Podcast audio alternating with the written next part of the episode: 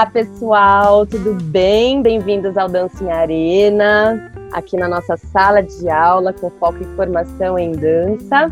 Hoje com uma queridíssima convidada, Milena Pontes. Mi, que delícia você aqui, muito obrigada por estar aqui com a gente. Oi, Tommy, eu que agradeço o convite. É sempre um prazer falar de dança e com você, então, melhor ainda. Delícia, muito obrigada, Mi. Queria contar para vocês que estão ouvindo a gente aqui pelo Dancing Arena ou pelo Spotify do Dancing Arena que a gente precisou apertar o REC logo porque a gente está horas conversando e já tem tanta coisa legal pra gente falar que eu já não sei não, gente. Eu intuo que vai ter próximas, né? Porque a gente não vai dar conta, né, Mi, de falar de tudo hoje, né? Fazer uma parte 2, sim. Tem muita coisa mesmo para falar.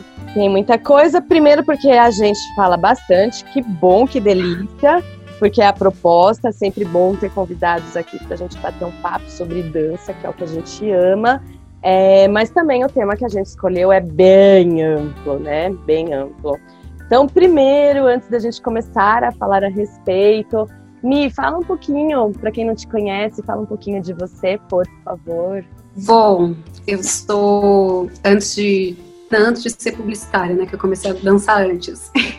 Então, eu danço há 22 anos, mais ou menos. Comecei no jazz, depois fui para o ballet clássico. É, sempre fui muito curiosa com relação a tudo e com a dança também não foi diferente. Então, fui sempre alinhando, alinhando a minha prática com a pesquisa e para que as coisas fossem fazendo mais sentido para mim e também pelo incentivo dos professores que eu tive. E aí fui fazer faculdade de comunicação tema também que eu sou apaixonada por falar muito e, e, por gostar de entender e uma boa forma da gente entender o mundo é conversando e trocando, se comunicando com as pessoas. E aí um dia, né, trabalhei em algumas agências de publicidade e senti a falta da parte criativa da, da coisa quando eu fui trabalhar com endomarketing um tempo depois e aí resolvi passar todos esses anos de pesquisa e também falar, ter um tempo para falar, um espaço para o que eu amo, que é balé, na internet. E aí comecei a compartilhar conteúdos através do Tutu for Love, tanto o site em formato de blog, quanto pelo Instagram e antes Facebook, né? Hoje não, a gente, eu não posto muitas coisas mais no Facebook, mas no Instagram bastante. E é isso. É, minha especialização é redação publicitária, então sempre gostei muito de escrever também. E mídias sociais, então não tinha como. Eu só juntei ali tudo que, que eu gostava de fazer e criei essa, essa comunidade aí chamada Tutu for Love com muita troca, principalmente para trocar, assim, compartilhar minha paixão e um pouquinho de conteúdo. E que privilégio, né, Mi, você ter se dedicado a isso. Para você que não conhece o Tutu for Love, gente, e é da dança, se diz apaixonada por dança, gente, é imperdível. Eu realmente adoro os conteúdos que a Mi produz, são lindos em todos os aspectos, né? Assim, tipo, é de uma celebração a dança, eles são lindos, são poéticos, inteligentésimos e também Ai, obrigada, Tommy. Eu Imagina! Fico... E super reflexivos, né, gente? Não é só, a mim não faz só aquela coisinha, ah, eu vou postar um assunto que vai dar ibope. Não, ela, ela, ela promove reflexão. Eu já me senti várias vezes provocada por conteúdo que a Milena coloca. Então, gente, confiram, por favor. Me passa direitinho o endereço. É só Tutu for Love, né? Dá para achar. .br e no Instagram. Hoje no Instagram tem mais conteúdo, porque o blog deu uma, uma parada, mas eu tô retomando também, é porque tem muitas coisas acontecendo. E esse período também de isolamento me permitiu refletir também o meu lugar de fala na dança, ainda mais. E, e, vendo muitas pessoas começando a produzir conteúdo me levou a pensar sobre o que eu estava fazendo, né?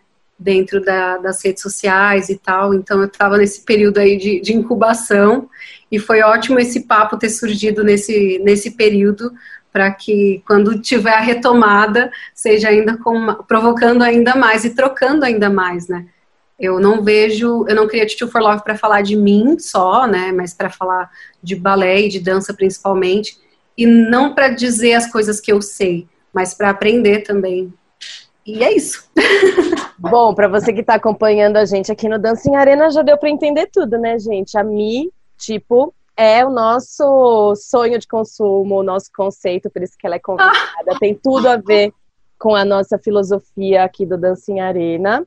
Já, já perceberam, né, gente? Atenção, aviso de spoiler, vai ter novidades no Tutu for Love daqui a pouco. Me está passando por esse momento, como ela disse, né, incubado, para daqui a pouco vocês se preparem, gente. Fiquem atentos. E, logicamente, eu que não me considero uma blogueira, mas temos aqui um blog muito delícia, sempre agradecendo meu parceiro aqui do Dancinha Arena, Namini, que sem ele isto não existiria. É lógico que a Milena Pontes foi uma e o Tutu for Love foi uma das minhas inspirações. Então, tê-la aqui com a gente hoje realmente não só um privilégio, um prazer, mas também uma manifestação pública da minha gratidão me por, pela motivação realmente de falei assim, ok, isso pode dar certo. claro que vai. A Tommy tem, tem muito a dizer, né? Depois das aulas, das aulas com ela, nunca mais foi a mesma. Então, quando você esse espaço foi uma, uma celebração, assim. Eu falei, que bom que ela está colocando a, a, a cara e, e, todo o conhecimento dela na internet. Muito obrigada, Mi. E bom, a Mi já me conhece em sala de aula, já sabe que eu sou uma professora que assim não tem essas coisas de ter muito filtro, comunicação aberta, né? Que eu acho que é isso que importa, sem muitos mimimis, lendas, tabus. Não é isso, gente. Entendemos, entendemos, não entendemos, vamos esclarecer. Então, Dança Arena, realmente, que eu brinco, né? O blog é meu, falo o que eu quero, com muita responsabilidade, pensando realmente, assim, no respeito humano, né, entre as pessoas, porém, aqui não tem tabu, né? Então, muito bom, porque através dessa nossa, desse nosso lançamento, né, de podcast que a gente fez há uma semana atrás, a gente recebeu muitas, muitas, muitas considerações a respeito e tenho números bem interessantes para compartilhar com vocês do retorno dessas enquetes. Mas antes disso, o nosso assunto hoje realmente está completamente focado na dança e redes sociais, essa relação das danças redes sociais, que até a gente, a gente até fez uma brincadeira, né, de fórmulas, como é isso, né, é dança mais, dança menos, dança contra, dança maior, né, como que essa relação Gente, é um assunto realmente infinito, então já fica o convite para vocês. É, do que não der para a gente conversar nesse podcast. Os episódios estão assim em reticências, a gente pode fazer até episódio 1050. Então fiquem à vontade de vocês mandarem, querem saber a respeito de um tópico específico, manda pra gente que a gente volta aqui para falar a respeito. A Mi tá super à disposição, gente, do Dancinha Arena e de vocês. Não, inclusive, o meu arroba tá aberto, se quiserem, não sei, quem não conhece o Instagram, Tutu for Love, quiser ir lá, ver algum post se sentiu provocado por alguma legenda, alguma coisa, quiser trocar, meu direct está sempre aberto para conversar. É para isso justamente que eu faço esse espaço. Perfeito, perfeito. E já tem coisas que eu dei uma olhada, lá que tem um post que eu, para mim é super atual, mas a me disse que ele já não é tão atual, que é público e bailarino sob influência da internet, né, Mi? De quando que é esse, po esse post que você fez? Esse post, se eu não me engano, é de 2016. Bom, internet e rede social muda todo dia, né? E logado ali praticamente 24 horas, porque eu tô sempre olhando, atualizando o feed e buscando coisas tentando entender o que eu posso agregar nessa, nessa comunidade, nesse universo, é, eu comecei a, a, perceber muitas influências, não só em mim, mas nas pessoas ao meu redor também, nas minhas colegas de sala e em outros produtores de conteúdo para dança, e, e, me questionei sobre isso, de até que ponto isso, até que ponto é bom, até que ponto é ruim. Né? Até que ponto isso valoriza o profissional de dança, até que ponto pode desvalorizar, como que isso está influenciando o mercado também das companhias, como que o Instagram virou um portfólio e um espelho muitas vezes para outras meninas e um canal de busca de referência. Isso me incomodou um pouco, aí eu comecei a escrever, escrever esse post que preciso até dar um fazer um update, porque tem muitas questões inclusive nessa nossa conversa, né, Tom, surgiram muitas coisas. Eu acho que já dá para dar uma boa atualizada lá. E aí, ano passado, em 2018, eu fui convidada para fazer uma live por outras duas meninas que começaram também a, a falar de balé, chama Toda Bailarina Blog. A gente fez uma live falando sobre isso. Elas me deram espaço para justamente pontuar essas essas características da relação entre bailarino e redes sociais, enfim. Muito bom. Então já fica a dica aqui para vocês passarem por lá, darem uma olhada. Apesar de ter quatro anos, eu não achei, eu não sabia, né? Tem, tem um conteúdo que é, é, é bem legal. Então aproveitem para dar uma lida, né? É sempre bom. E sim, velocidade das atualizações na internet é um clique, né, Mi? Só precisa atualizar que já tem mais um monte de coisa. Por isso que esse assunto é gigante e que está infinito. A gente talvez nunca pare de falar sobre isso, né? Mas essa nossa conversa não partiu daí do acaso, né, Milena? Então agora, Bom. Milena, aqui pronto, né? Agora eu vou jogar a bomba para Milena com como uma boa, uma boa mediadora de conversa, vou jogar bomba para a Milena para contar para gente um pouco sobre como surgiu a inspiração para esse nosso podcast. Tá bom, mas eu antes vou fazer um parênteses que assim a gente combinou. É, é um assunto que não dá para gente, em algum momento, ter um teor crítico negativo em relação a algumas coisas, tá? Eu acho que isso faz parte. Se talvez você não queira ouvir, é melhor parar o podcast por aqui, mas se você ficar curioso, eu recomendo você a continuar a ouvir. Por isso, a gente vai tentar não citar nomes, ok? Porque primeiro que assim, a pessoa às vezes às vezes não faz isso por mal, ou faz isso por mal, ou faz isso por outros interesses, mas às vezes não tem muita noção do que se faz, do que está fazendo.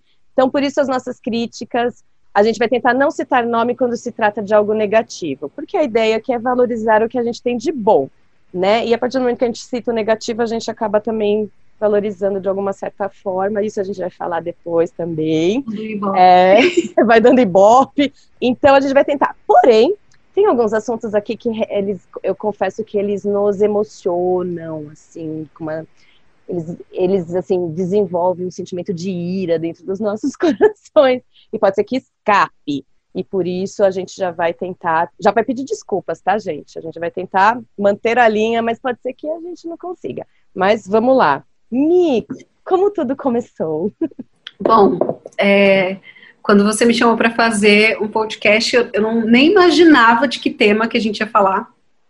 E aí você me falou que surgiu através de um post que te chamou a atenção, que eu fiz em uma ocasião nada feliz, entre várias coisas que a gente passa e vê diariamente nas redes sociais, teve uma, uma situação que provocou uma grande comoção.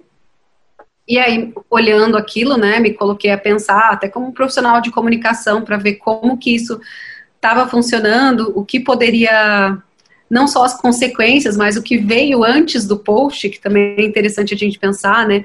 Nas redes sociais a gente tem um recorte das coisas e, e fica meio mascarada as intenções, muitas vezes, por trás de uma postagem.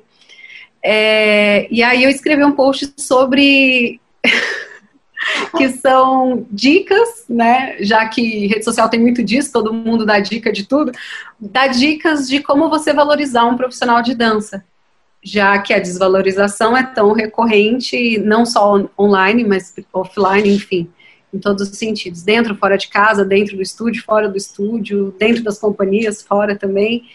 E aí eu me senti motivada a falar sobre isso, através desse episódio, que não foi o primeiro, também não foi o último, mas de uma falta, assim, na minha opinião, né, uma falta de respeito, eu também senti que muitas, muitas pessoas se sentiram assim, de falta de respeito, falta de consciência hum, da dança quanto profissão, assim, e, e da, da, prática, e até da prática, eu não gosto de colocar como hobby, né, mas de, de, quem pratica seriamente aquilo, mesmo que não tenha se tornado um profissional, mas de quem enxerga a dança com uma com, com o valor que ela merece, assim, com, com tudo que ela representa na nossa vida, não só no ponto de vista artístico e de formação de um artista ou de um bailarino, mas como formação de indivíduo. E aí foi isso. Eu acho que foi esse post. Gente, é que vocês. Vocês estão ouvindo a gente, mas a gente está a gente tá gravando com imagem aqui, vocês não vão ver, mas eu posso descrever que estamos assim numa saia justa. A Mi tá até meio assim tensa para falar assim, para não escorregar. Muito bem, Mi, já já já já fica mais tranquilo. Sim. Só frio. É, tipo, é, é bom.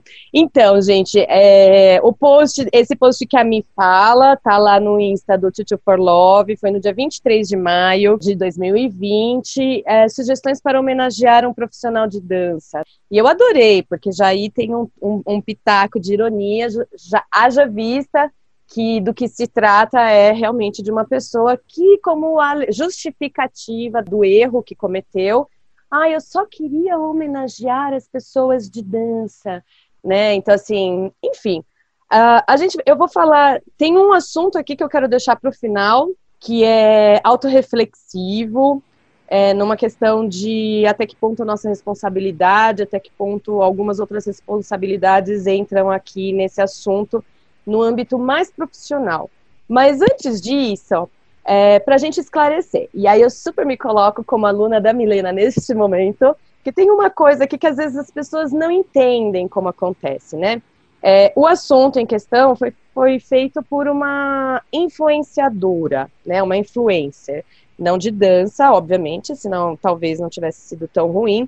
Mas me conta pra gente é, como é isso, como alguém se torna influencer eu acho que tem vários caminhos, né? Assim como você cria um perfil a partir do teu pessoal, você também escolhe que tom você vai dar para aquilo, que tipo de gente você quer atingir, é, quais vão ser suas seu tom de voz mesmo, né? Sua forma de se comunicar dentro daquela rede.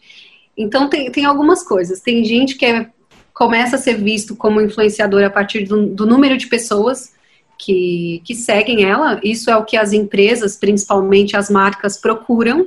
É, mas isso vai muito também de como a pessoa se coloca. Eu, por exemplo, posso falar por mim, né? Mesmo sendo profissional de comunicação, eu acho melhor sempre me situar dentro da Chuchu, do que eu espero e, e de como que como que eu decidi me colocar dentro desse arroba. É, eu sempre tive um, um cuidado muito grande em não desvalorizar um professor e nem de que nenhum post meu, por mais técnico que fosse, passasse a impressão de que aquela informação poderia substituir uma prática ou a palavra de um professor que conhece o corpo do bailarino e etc. Mas esse é o meu lugar, né? É, é, o que eu coloco como meu lugar de fala, tá? Eu sou uma pessoa que, tudo bem, eu estudei balé, estudo até hoje bastante, mas eu não, não sou professora e eu não estou vendo o corpo daquelas pessoas ali que estão interagindo comigo. Então não posso me colocar nesse lugar. Mas também poderia ter criado um arroba e ter me colocado, olha, sou influencer, é, ganhei isso aqui, sei lá, esse presente, tal marca me viu como influencer, ou alguém falou que eu sou influencer e a partir de hoje eu me denomino assim. E acontece muito nas redes sociais, na vida, mas nas redes sociais tem uma tem um, um alcance maior, eu acho, de quanto mais você repete um discurso, mas aquilo entra e é tomado como verdade pelas pessoas, até porque o tempo de assimilação de alguém nas redes sociais é muito curto. Né? Você vê um story de 15 segundos por dia, e você vê todos os dias 15 segundos daquela pessoa dando bom dia. Todo dia ela dá bom dia uh, dizendo que ela, é uma, que ela é uma influenciadora, por exemplo. Você não vai estar tá lá olhando quantos seguidores ela tem, você absorve aquela informação. E aí ela passa a ser vista como uma influenciadora e as coisas acontecem meio assim, é bem estranho, né? Mas a gente tem esse ponto de vista comercial, que aí as marcas vão analisar o engajamento que essa pessoa tem, etc. E também tem essa, parte que é de acordo com a forma como a pessoa se coloca. Não sei se eu fui muito prolixa, Tommy. Não, eu acho que deu. Então, assim, vou tentar, eu, na minha cabecinha, um pouquinho mais obsoleta para esses assuntos, se eu chegar assim, simplesmente começar a fazer vídeo ou vídeos curtos ou simplesmente todos os dias postar, oi gente, eu sou André Tomioca, influencer, tá tudo certo. Tá tudo certo, não é uma mentira, é, é uma verdade. Porque eu posso me intitular influencer porque não existe nenhum padrão, pelo menos de mim para mim, né? A marca, a questão comercial já aí vai precisar de novo. Mas se eu fizer isso, ótimo. Aí eu coloco umas oito vezes por dia eu, André, também é influencer, né? É, ou seja, é quase uma técnica de lavagem cerebral, né? De tanta repetição, a pessoa acredita, né, que você é influencer. É, e no marketing tem a, questão, né? A gente aprende assim a questão da, da construção da autoridade, né? A partir do momento que alguém se coloca como autoridade no assunto, falando sozinha com uma câmera, sem ninguém ali para questioná-la, Claro que ali por comentário pode vir alguma coisa depois, mas tem uma, uma lacuna, né? Ela não está conversando com alguém e aquilo que ela sabe está sendo colocado em xeque. Ela está falando para uma câmera, então é muito fácil você passar a autoridade de um assunto que você não domina. Sim, você decora e, umas palavras-chave, né? Faz uma conjugação lógica e tá tudo certo. E filosofa um pouco. E aí, cinco dicas para ser um influenciador. É, Faz uma boa maquiagem, né? Um bom penteado é. de acordo com o tema, né? Calça uma sapatilha de ponta, faz um coque, e aí você decora ali três passos e, e, e usa a tua e tá tudo certo. sagacidade. E tá tudo certo, né? Mas não tá. É esse que é o grande problema. Não tá tudo certo. Porque tem muita gente que, que pega essa do, ah, tá, preciso passar autoridade e se preocupa e não se preocupa com, com a influência que está causando nas pessoas, como que aquela, que aquela informação está sendo absorvida. Falando de dança, um, um parênteses, assim, uma coisa que me incomoda muito é pessoas gravando vídeos contando histórias dos balés clássicos de repertório, só que muitas vezes satirizando essas histórias. E aí eu fico me perguntando, como que alguém, é, elas normalmente falam assim, ah, eu não entendo muito bem porque tem essas dríades, por exemplo, em Don Quixote. É, é meio que fazendo piada com a própria com o próprio enredo do negócio para que aquilo seja atrativo para as pessoas, para que as pessoas deem risada. Mas até que ponto ela está informando, ela está educando, sabe? Sim. Isso me, me pega nesse sentido de como que eu sou uma garota que nunca li sobre os balés de repertório, eu vou assistir um vídeo, porque para mim é a melhor forma de, de, absorver esse conteúdo, e aí eu vejo ela falando que não entende o porquê que tem aquele personagem, ou porque a história é assim ou assado, eu vou perder o pouco interesse que eu tinha de, de assistir ou de dançar alguma obra desse tipo. Talvez eu até desista do balé, sei lá, comece a achar que é. o balé é chato. Inteira. A gente ironiza a própria ignorância, né, nesse caso. É, aqui, na realidade, a gente está querendo fazer esse, essa dinâmica é, para mostrar que, assim, gente, nas redes sociais a gente tudo pode, basta ter autoridade, uma boa neurolinguística, linguística, se for o caso, né, de vídeos. Isso, na realidade, não é só para dança, é para qualquer, né? A gente pode ver isso na política, para questões comerciais, isso é para qualquer lugar, né? Basta eu saber meia dúzia de palavras, jogar uma segurança, uma autoridade, que as, é, cumprir umas estratégias, ferramentas que está tudo certo. Então, gente, é por isso que é tão complicado, né? E uma das respostas que eu tenho, que eu, que eu recebi aqui, é justamente isso que eu acho muito legal a gente falar. Hoje a gente vai falar de dança, né? Mas aqui, a nossa querida Camila Geroto, que esteve com a gente nos outros podcasts, no ciclo de iniciação em dança, ela coloca que o que me incomoda é uma tendência em toda a rede social, em qualquer assunto, não só em dança, de que as redes sociais permitem a criação de especialistas amadores, Basicamente, todo mundo se acha na autoridade, legal ela colocar autoridade aqui, que a Mi já falou que é uma estratégia mesmo, é, se acha na autoridade de falar sobre qualquer coisa sem o mínimo de pesquisa ou formação, e isso resulta em muita desinformação. Sim, é, eu estava brincando com a Mi que isso não é privilégio da dança, né, gente? Assim, os próprios médicos hoje, né, sofrem, né, com um paciente que já é especialista nos sintomas que já está apresentando, né? Então, assim, hoje é muito fácil que a gente brincou, né? Fazer, a gente faz Googleologia, né? E já virou, assim, pós-doutor naquilo que a gente buscou no Google, né, Mi? Sim uma das coisas que me incentivou mais a começar a produzir conteúdo para a internet era justamente ver que tinha uma replicação de coisas. Alguém leu um artigo que achou legal e aí replicou no, no seu site, no seu canal, sem se questionar sobre aquilo, ou sem, sem interpretar, sem se colocar para pensar sobre aquilo. E as redes sociais, ela, se transformou num lugar de palco, né? Todo mundo quer agradar, todo mundo quer ser aplaudido, todo mundo quer falar do que é legal todo mundo quer gerar engajamento, que é o que acaba monetizando as redes sociais. E aí, nesse, quando você se coloca nesse lugar, fica muito difícil você admitir o que você não sabe, ou o que está errado, ou o que você não entendeu.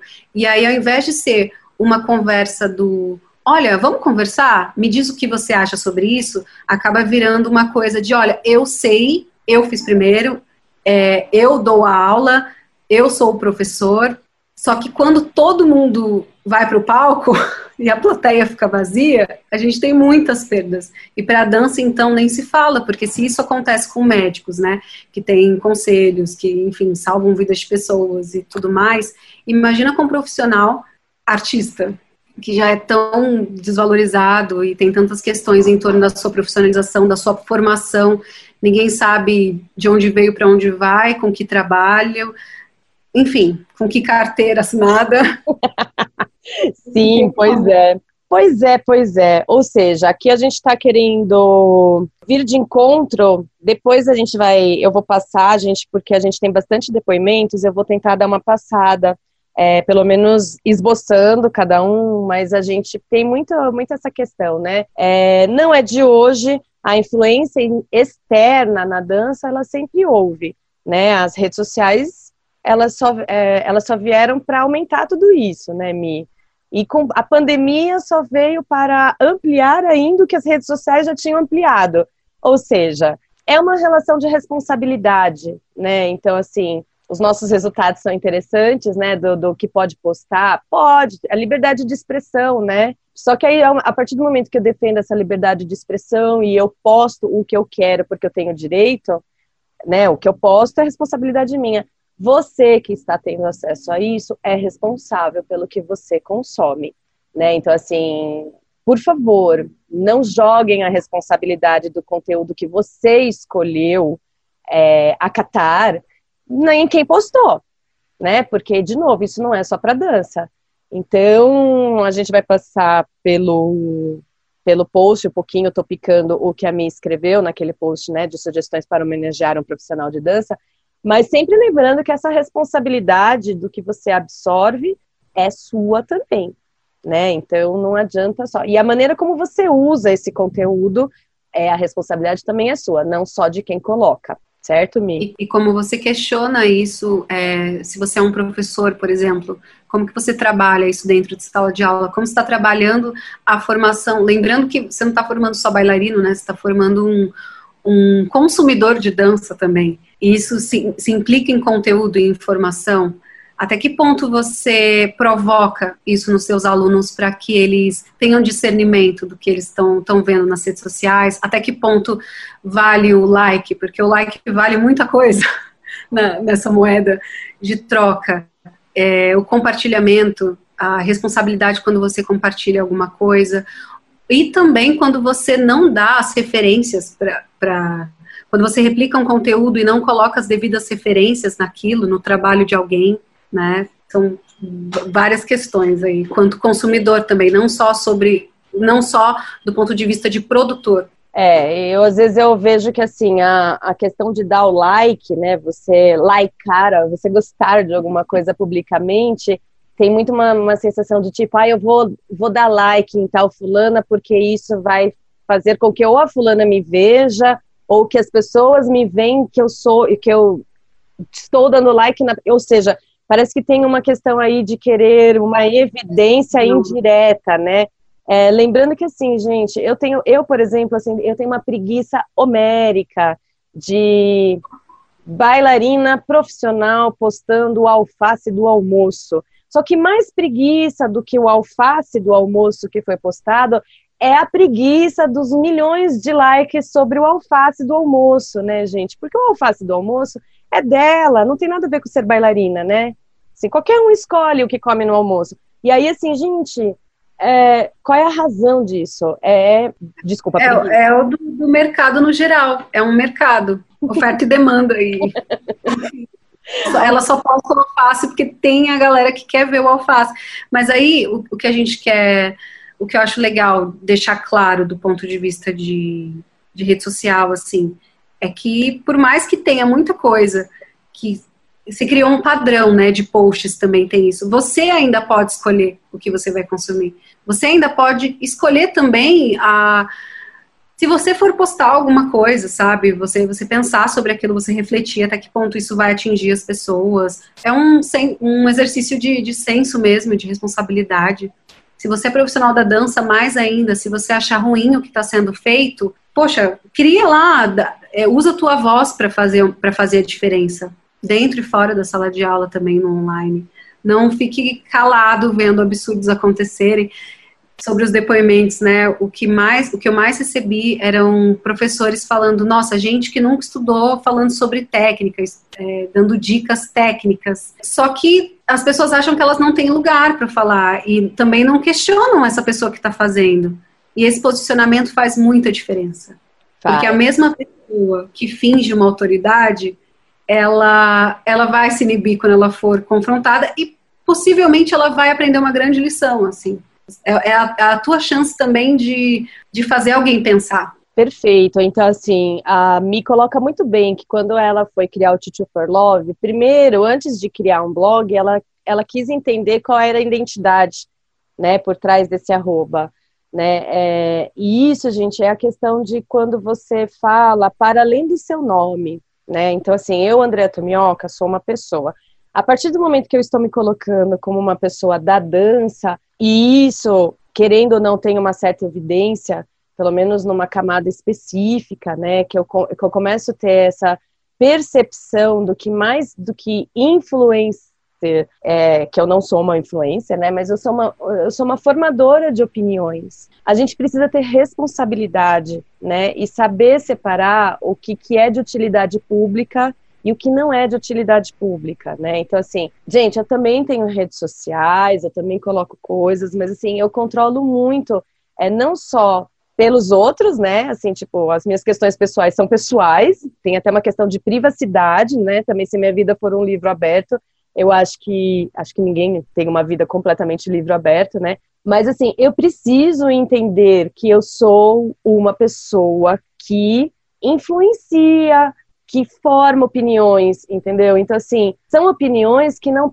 não são, que não vêm de cabeças que são semelhantes às suas, né? Então, por exemplo, um alface na hora do almoço pode ter 1.500 interpretações diferentes, tanto de ah, eu acho que ela é vegana, até que, tipo, nossa, ela está precisando emagrecer. Então, assim, esse seu alface, como uma pessoa da dança, ela pode ter muitas interpretações. Então, assim, se é para você se utilizar, se é para você, se você se, se você está se utilizando da dança a seu próprio favor, né? Porque se você é um profissional, você é remunerado pelo exercício da função, etc, etc, etc por favor, use, use as redes sociais como algo que seja um serviço público, pensando em todos não só por uma questão de milhões de seguidores para alimentação de um ego próprio, tipo isso. É, não tenho nada contra a alface, eu acho máximo quando assim existe esse, essa empatia de profissionais que se colocam, porque eu acho muito importante esse artista profissional, esse bailarino profissional se mostrar humanamente. Só que eu acho que, de novo, a partir do momento, e isso eu acredito, que a função do artista é pública, quando a gente está falando de uma forma profissional, o ser público não é eu posso tudo. É ter responsabilidade que você está atuando num ambiente público, de pessoas que não necessariamente entendem tudo que você está. Existem, é, existe um, um, uma dilatação da, dessas compreensões. E você sim é responsável, ok? Então, por favor, pessoas que trabalham com isso, que gostam, que têm milhões, continuem. Mas, por favor, a dança precisa de utilidade pública, né? Então, exerça, exerça essa função com responsabilidade. Sobre isso, me. Tem muita, tem muita gente boa fazendo ótimos trabalhos, assim. E, é, e acho que nas redes sociais acontece uma coisa que, para mim, pelo menos, era pouco visto no real, no offline. A gente consegue criar conexões através de pensamentos. Eu via muita gente brigando, a gente não tinha muita oportunidade de sentar e conversar, de entender como o outro pensa, era muito mais por dedução, ali pelo que você via no, nos bastidores dos festivais. E a partir do momento que você começa a acessar aquela, os pensamentos daquela pessoa ou daquela instituição, às vezes uma escola, através dos posts, você consegue identificar se aquilo te serve para estabelecer uma conversa ou não. Né? Eu, eu adoro escolas, vou até citar a Bravo aqui como um ótimo exemplo, que se colocam nas redes sociais de uma forma muito coerente. E, e, quando você vai ver a escola e conhecer o trabalho da escola, você entende que é uma linha só Então, eu defendo muito isso quando me perguntam: ah, eu queria muito começar um Instagram, eu queria muito falar de dança, eu gosto muito. O que, que eu faço? A primeira coisa que eu, que eu digo é para a pessoa se, se perguntar é, se aquilo que ela realmente né, gosta de falar, estudar sobre aquilo e procurar trazer conteúdos que tenham a ver com as experiências dela, assim, né? Tem muita gente que, que olha o Instagram do outro e fala, ah, tá, eu preciso falar disso para ter seguidores ou ter likes, quando na verdade não. Eu acho que fazer o personagem, tanto na vida quanto no, no Instagram, é uma coisa que não dá muito certo, assim, as pessoas percebem isso, pelo menos a maioria. Ah, acho que eu divaguei um pouco agora, não, mas é, é... é perfeito, a minha é perfeito. É, e sim, a gente vai falar de muitas coisas negativas, gente, mas lembrando que, logicamente, as redes sociais usadas com bom senso, com coerência, elas são. E tem muita coisa boa. Não é, não é à toa que a Mi tá aqui com o exemplo do, dela, do Tutu for Love, da experiência dela, de como ela. Ou seja, existe receita de sucesso. Né? Não existe uma fórmula secreta para todo mundo, justamente por isso, cada um é cada um e tem que saber é, aonde, né, qual é a sua praia, né, então essa questão da fidelidade, né, de quem é você, da sua capacidade, da sua competência, ela é fundamental. Aí, assim, isso pode ser tão positivo para enaltecer as suas qualidades, como negativo de a partir do momento que você resolve ser o que você não é. Cedo ou tarde você será desmascarado. Principalmente porque nas redes sociais todo mundo acessa, né? Então, é, é, maravilhoso e é muito legal ouvir isso que a Mi coloca, porque inclusive o Dança em Arena, ele nasce com essa proposta de dar voz, né? Que eu brinco sempre que eu nunca usei a medalha e agora vou usar para, inclusive, dar voz a quem não tem. Porque, ah, não, André Tomioca pode falar porque tem medalha de ouro? Não, gente, eu podia falar antes de ter medalha de ouro também. Então, mas já que o povo gosta de uma medalha para poder falar, bora, gente, vem pro Dança em Arena e vamos falar junto. Porque eu sou da dança tanto como Milena da dança e como todo mundo que rala todos os dias, quer seja na direção, na sala de aula, como aluno, como professor, quer seja na pesquisa, em todos os âmbitos da dança, nós estamos juntos, ok? Muito bem, vindo aqui um pouquinho para. Vou passar uns tópicos aqui, talvez um pouco fora de ordem, que eu já mexi tanto nesse bando de papel que eu tenho da nossa conversa, Mi, que pode ser que não esteja na ordem. Então, para você que vai acompanhar, vai depois checar esse post lá no Teacher for Love, eu vou passar um pouquinho para a gente começar a topicar, Mi, tudo que está embutido nesses pequenos itens que você coloca, né? Então, por exemplo, a gente tem aqui o é, como, lembrando, né, que é sugestões para homenagear um profissional de dança divulgando e ou prestigiando seu espetáculo, né? Então, a gente aqui eu coloco assim a questão da formação de plateia desde o âmbito da formação em dança, né, Mi? Coloco em, em, várias legendas que a gente precisa falar de dança com quem não é de dança e as redes sociais podem ser um, um ótimo caminho para isso, porque ó, quem acaba me seguindo na Tutu tem colegas de faculdade, tem pessoas do meu trabalho que fazem parte de, de outros lugares e que acabaram conhecendo o balé através da minha linguagem.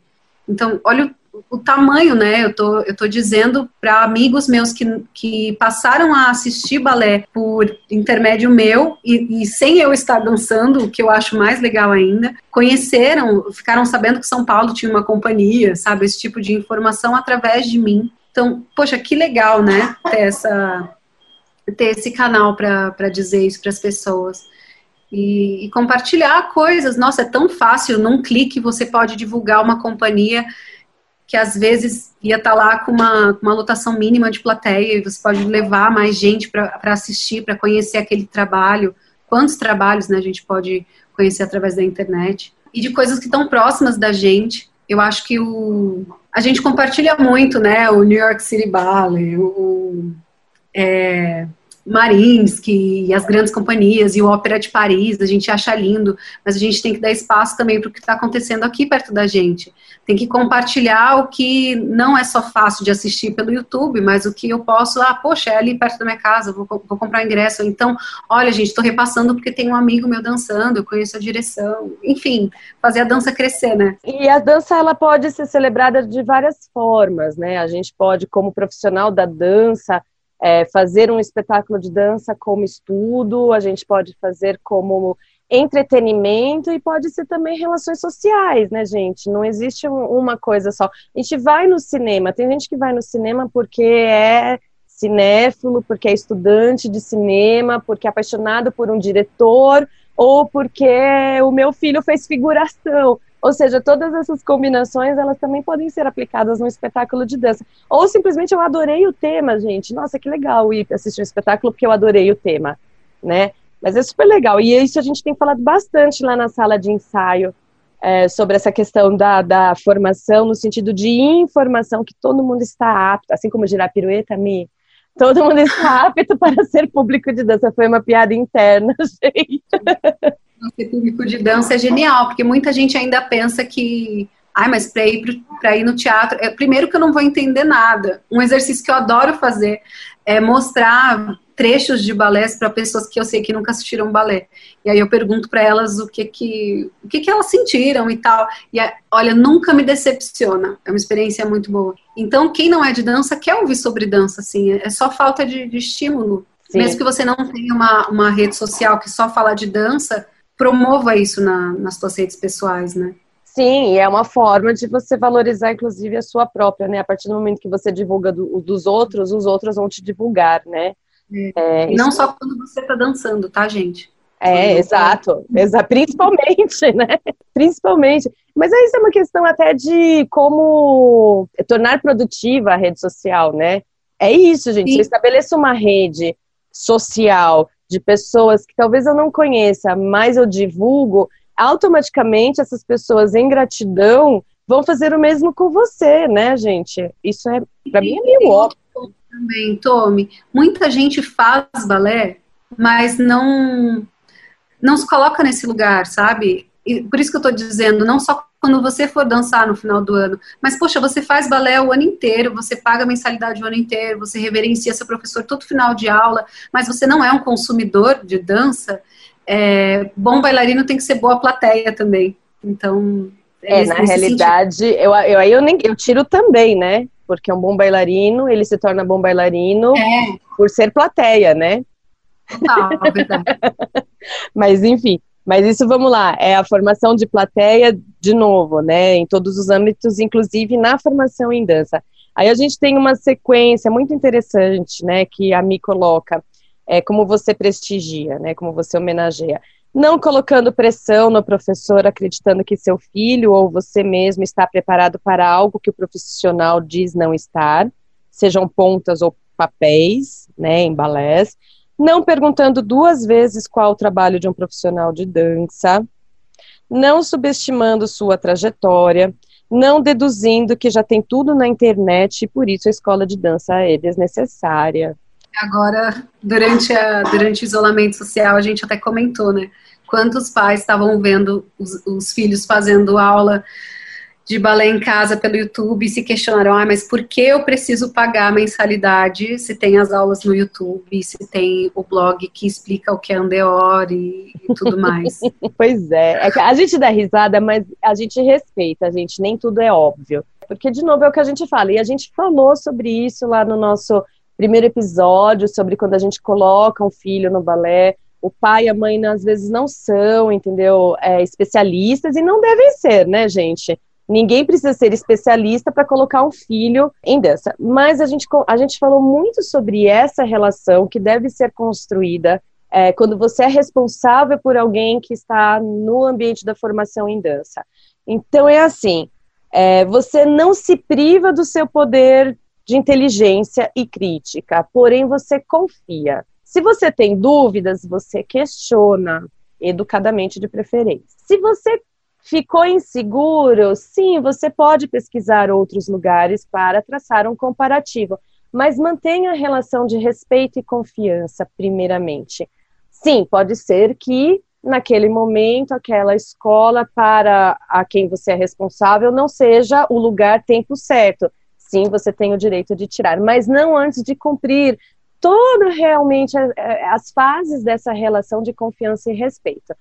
Se isso é na prática, né, do que das experiências diretas relacionadas, né, docência, direção, o, o aluno, gente, por favor, né, em relação às redes sociais, mais ainda, né, por pessoas estranhas que às vezes você não tem consciência, você não conhece, você não, não sabe de onde vem.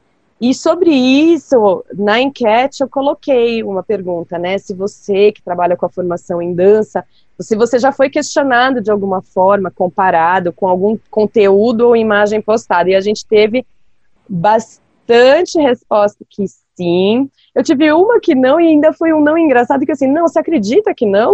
tipo, nem ela acreditava que nunca foi que nunca foi questionada. Imagem, então, né? Porque rede social é tão pouco texto, muito mais imagem, nossa.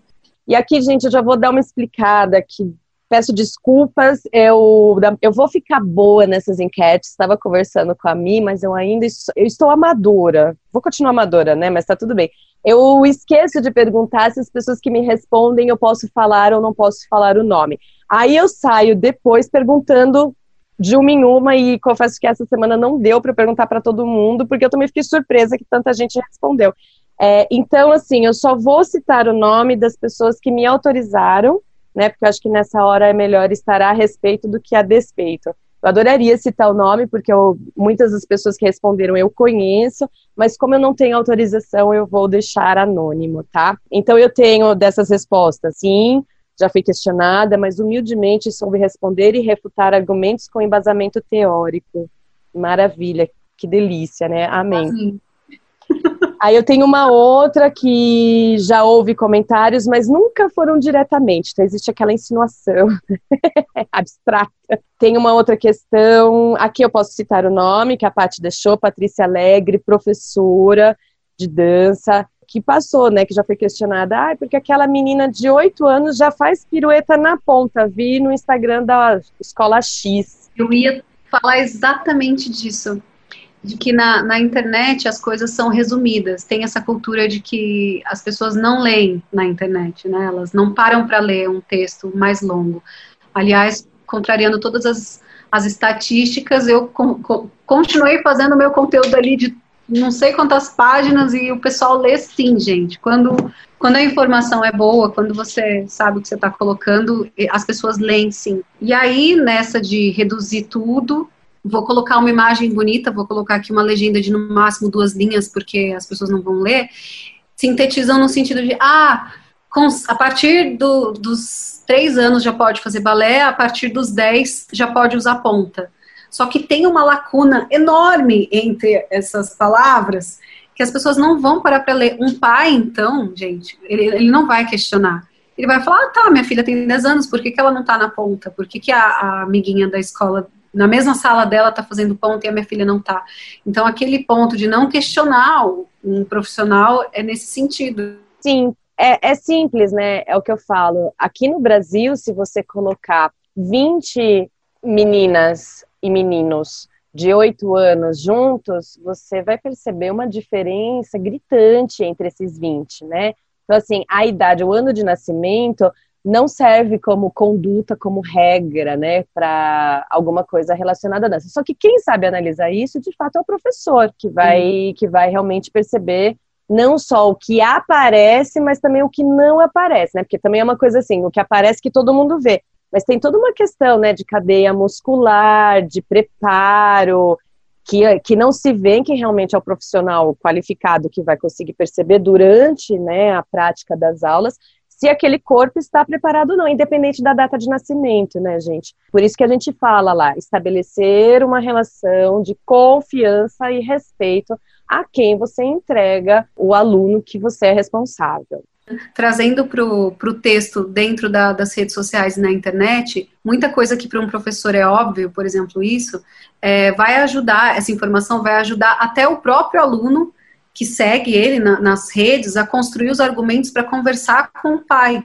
Né? Então, quando buscando informação na internet, você não, não, pode botar só pelo like ou pelo porque aquilo, aquilo é polêmico, vai te gerar um, um engajamento, mas porque você está ajudando pessoas que você não tem acesso a formar um argumento, a entender uma questão para poder passar para outras para te gerar até menos problema como profissional. Então é uma cadeia. Exatamente, solidária praticamente, né? Solidária, Solidária inclusive, né? É, é aquilo que a gente fala, né? eu não penso em mim na hora, eu penso na realidade no fortalecimento de uma de um tanto que eu faço parte, né? É, é o sentido de comunidade mesmo, né? Não só o título que se coloca nas redes sociais, mas o conceito de comunidade, né? Uma comunidade a que eu pertenço e sou responsável por isso, né? Também. Sim, aí temos outros anônimos que sempre sim sou questionada e tem vários risos, né? Mesmo que não tenha nada. É, isso é ótimo, né? Eu sou questionada pelo conteúdo que é postado na rede social, mesmo que ele não tenha nada a ver com o que eu faço em sala de aula.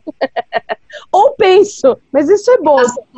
Enxergam a, a, dança, eu acho que como se fossem. Todo mundo se comunica e é. existe um estatuto alinhado, um método que todo mundo segue. Então, se você dança, eu danço, a gente, olha, tem ali aquela mesma. Somos iguais, formação. inclusive, né? E tem o último que sim, mães e alunos questionam certas decisões comparando com o que se vê nas redes sociais. De novo, é uma mistura de facilidade de acesso. Aí tem muita conjugação, né, dos interesses convenientes. Então, assim, se eu já estava querendo que a minha filha fizesse isso, e aí convenientemente tem aparece alguma coisa nas redes sociais que vai de encontro às minhas conveniências, por que não usar, né? E questionar o professor. É. Normalmente, o vídeo que essa mãe viu ali de uma sala, de uma turma específica da Vaganuva, que todas as meninas da mesma idade estão com o mesmo físico, com a mesma sapatilha, com a mesma técnica, não foi referenciado que se trata de uma escola específica, num lugar específico que tem uma história na dança totalmente específica. Por isso que a gente tem que entender de onde a gente veio, de onde essas referências no balé que a gente tem vieram. Que na maioria das vezes não vão ser referências nacionais, inclusive, né? E, enfim. Sim, às vezes até tem, né? E aqui eu já vou até falar uma coisa que a gente conversou, que eu tô com medo de perder, gente, porque, de novo, tem tanta coisa anotada que eu tô com medo de perder as pérolas e então eu já vou antecipar essa pérola, né? Que eu perguntei, a gente no meio da conversa, eu fiz uma pergunta, né? Então, o que que falta, Milena, nas redes sociais? E a Milena estava apontando justamente para essa questão do trabalho da memória. Mas não é a memória num sentido amplo, especializado da história da dança. A me colocou de uma questão aqui em casa mesmo, né? Você sabe a história do seu professor, quem foi o professor do seu professor. Mi, eu achei isso de uma preciosidade, assim, que, tipo, adoro colocar, por favor, vou citá-la. Milena Pontes diz: Você conhece o professor do seu professor?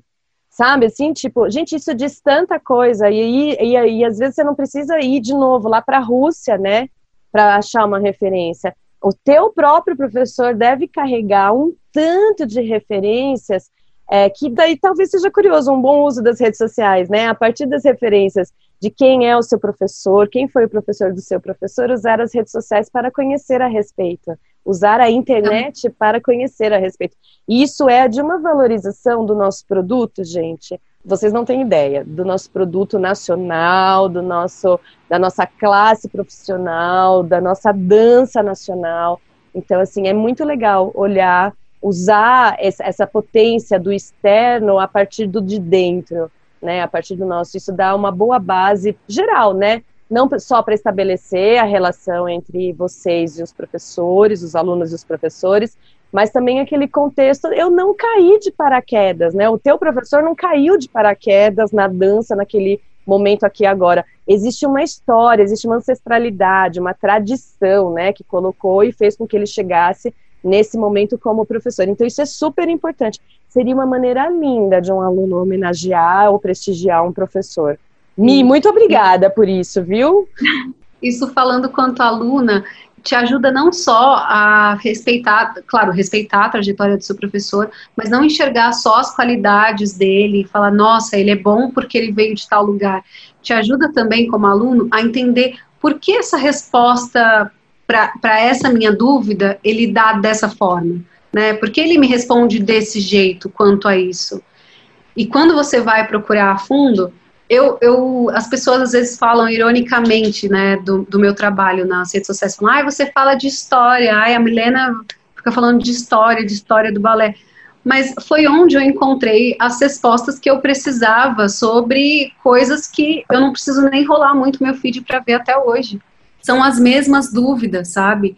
E eu encontrei isso estudando, e não só uh, lá fora, o que aconteceu lá no balé de corte, essas coisas todas. Não, o que acontece aqui, o que aconteceu com a Tomioka quanto aluna, e com a professora dela, e com a professora da professora dela, entendem? Então, quando você vai um pouco mais longe, você consegue escolher também o, um profissional melhor para te auxiliar nessa jornada, por que não? Essas interpretações que você precisa ter quanto aluno dentro da sala de aula, dos porquê, por que balé é assim, por que, que você me responde assim. E esse diálogo professor e aluno às vezes é tão complicado, né? E a gente precisa estreitar isso também. Adoro, gente, essa visão de comunicadora, né, gente, da Milena.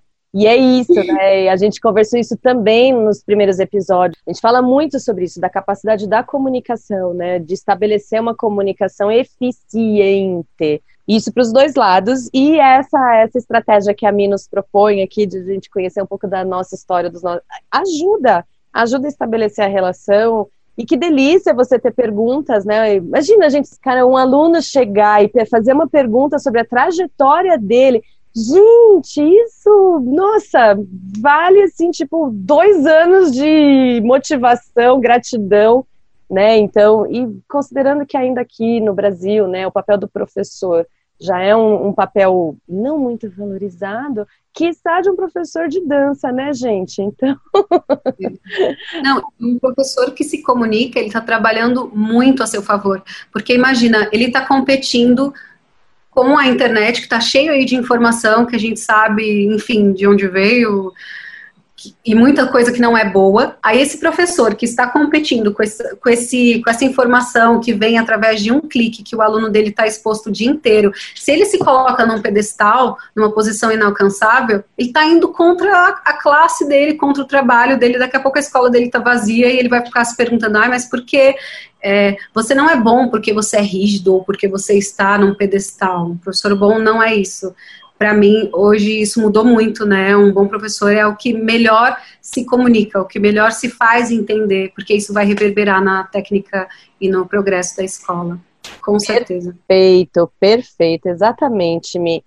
que mais que a gente tem aqui? A gente tem uma outra parte muito interessante, né? Que você também pode homenagear a dança, não indo até uma loja querendo comprar uma sapatilha de pontas para sua filha brincar, quando não empresta sua sapatilha de ponta para amiguinha tirar foto ou brincar, quando diz que figurino é figurino e não fantasia, quando não julga um bailarino por suas características físicas. Muito bem, porque assim, aí é outro item, né? Compreendendo que balé não é ginástica e não usando tons pejorativos como balezinho, pulinhos, etc. Fantástico, Mi. Assim, o, que, o que dizer sobre isso, né?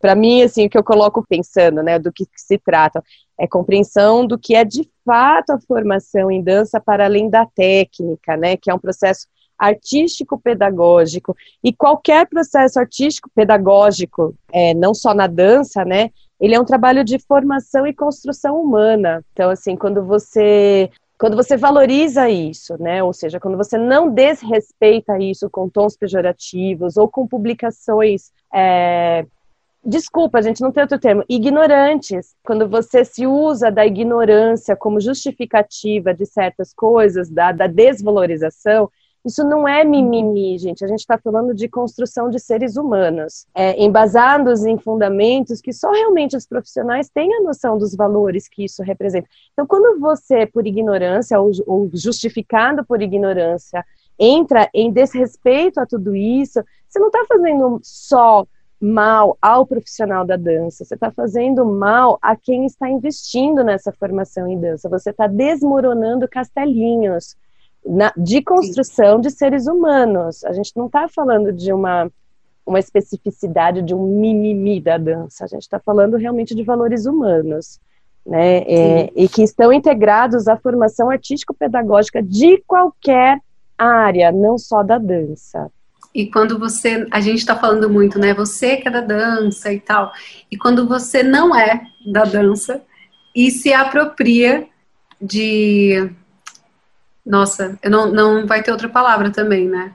de, de símbolos, vai, eu ia falar discurso, de, de símbolos que você não tem, não tem uma propriedade para falar, porque você enxerga do ponto de vista da, da fantasia. Você quer se apropriar ali da, do imaginário popular sobre aquela profissão para aparecer. É como se você se veste de um personagem para ter audiência, né, para ganhar biscoito, falando bem na, na mídia da, das redes sociais, assim, para ganhar biscoito.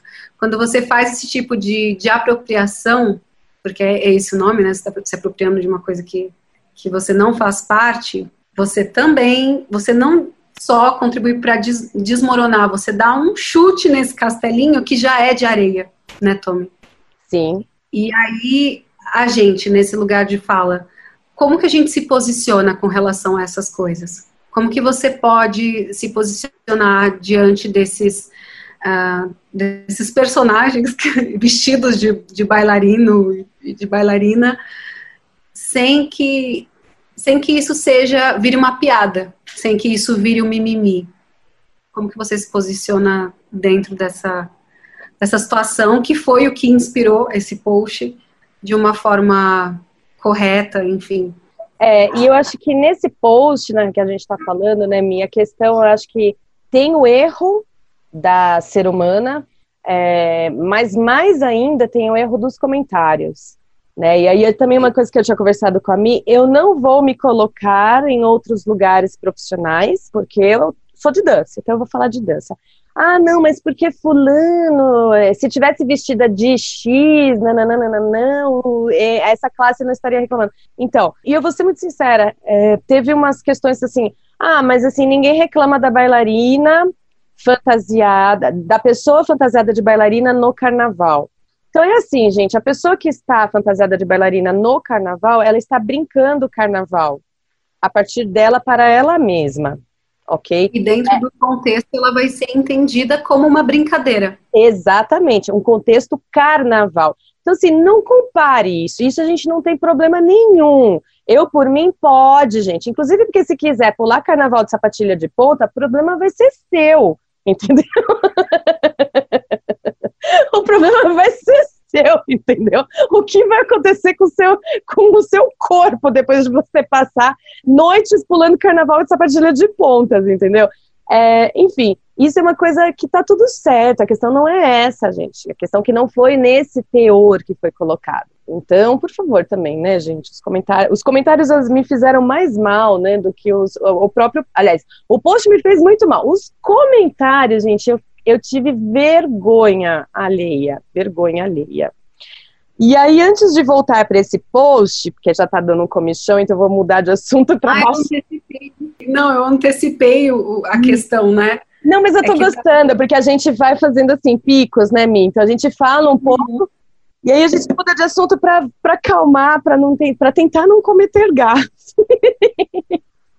mas tá tudo certo. Quem chegar no final do podcast, eu duvido que alguém que tenha opinião muito contrária da nossa. Ah, mas pode ser que sim. E tá tudo certo também. Tá tudo certo. Tá tudo certo. Pode discordar de tudo. Sim, eu estou falando a minha opinião. Ela é super embasada, tal. Gente, mas eu eu fico muito feliz de ter me tornado uma pessoa que sou muito convicta porque assim, os meus ponderamentos, eles não vêm só da minha cabeça, porque eu não sou assim, eu não consigo. Eu tenho uma coisa, eu tenho que realmente ter argumentação para me convencer. Minha irmã sempre falava que eu ia ser ótima advogada, gente. Me convencendo, vai ser muito difícil eu não convencer alguém. Porque a cabecinha aqui de dentro, ela é terrível. Mas eu não sou intransigente. E eu adoro mudar de opinião, gente, porque assim, para você mudar a minha opinião significa que a gente vai ter uma conversa deliciosa e você vai me abrir assim portas de pensamentos assim que vai ser mais prazeroso mudar de opinião, entendeu? Do que manter na minha opinião. Então assim, adoro discordâncias, gente. Adoro. Eu também. E que bom que você tá online agora, sabe, Tommy? E discutindo e abrindo espaço, porque é disso que precisa. Como eu falei, né? É muito mais o vamos conversar do que olha, vem comigo porque a gente concorda. Exato. É, e acho que é o que falta, né, gente? É o que falta. falta. É, embasar argumento, né? Ah, por que, que você discorda? É, porque eu só discordo? Não, né, gente? Por favor, né? Vamos lá para a nossa, para a nossa enquete, Mi. É, vou passar os números agora. Então, eu, eu, fiz algumas perguntas, né, de sim e não, duas, que era sobre, é, sobre a questão das postagens, né? Se vocês achavam que todo mundo tinha o direito de postar qualquer coisa, qualquer conteúdo sobre dança. Nós tivemos 121 votos.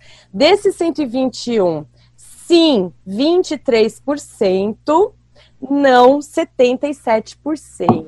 Então, aqui eu acho interessante, porque depois até eu, eu tive alguns comentários, né? Pessoas que é, votaram sim e não, mas me mandaram alguns comentários é, sobre o sim e não. Então, aquela questão, né? Poder postar, acho que sim, qualquer pessoa pode postar sobre qualquer assunto. Não que isso representará um dado, fato, verdade, estudo, comprometimento. E a partir daquilo que é postado, dito, escrito, repostado, existe uma responsabilidade, e isso não é só sobre dança que nem sempre é assumida. Perfeito, né? A gente já falou sobre isso, sobre a questão da. Assim, postar, todo mundo pode postar. Agora, que isso. E colocar como uma autoridade no assunto é que muda o viés da, da questão. Exatamente.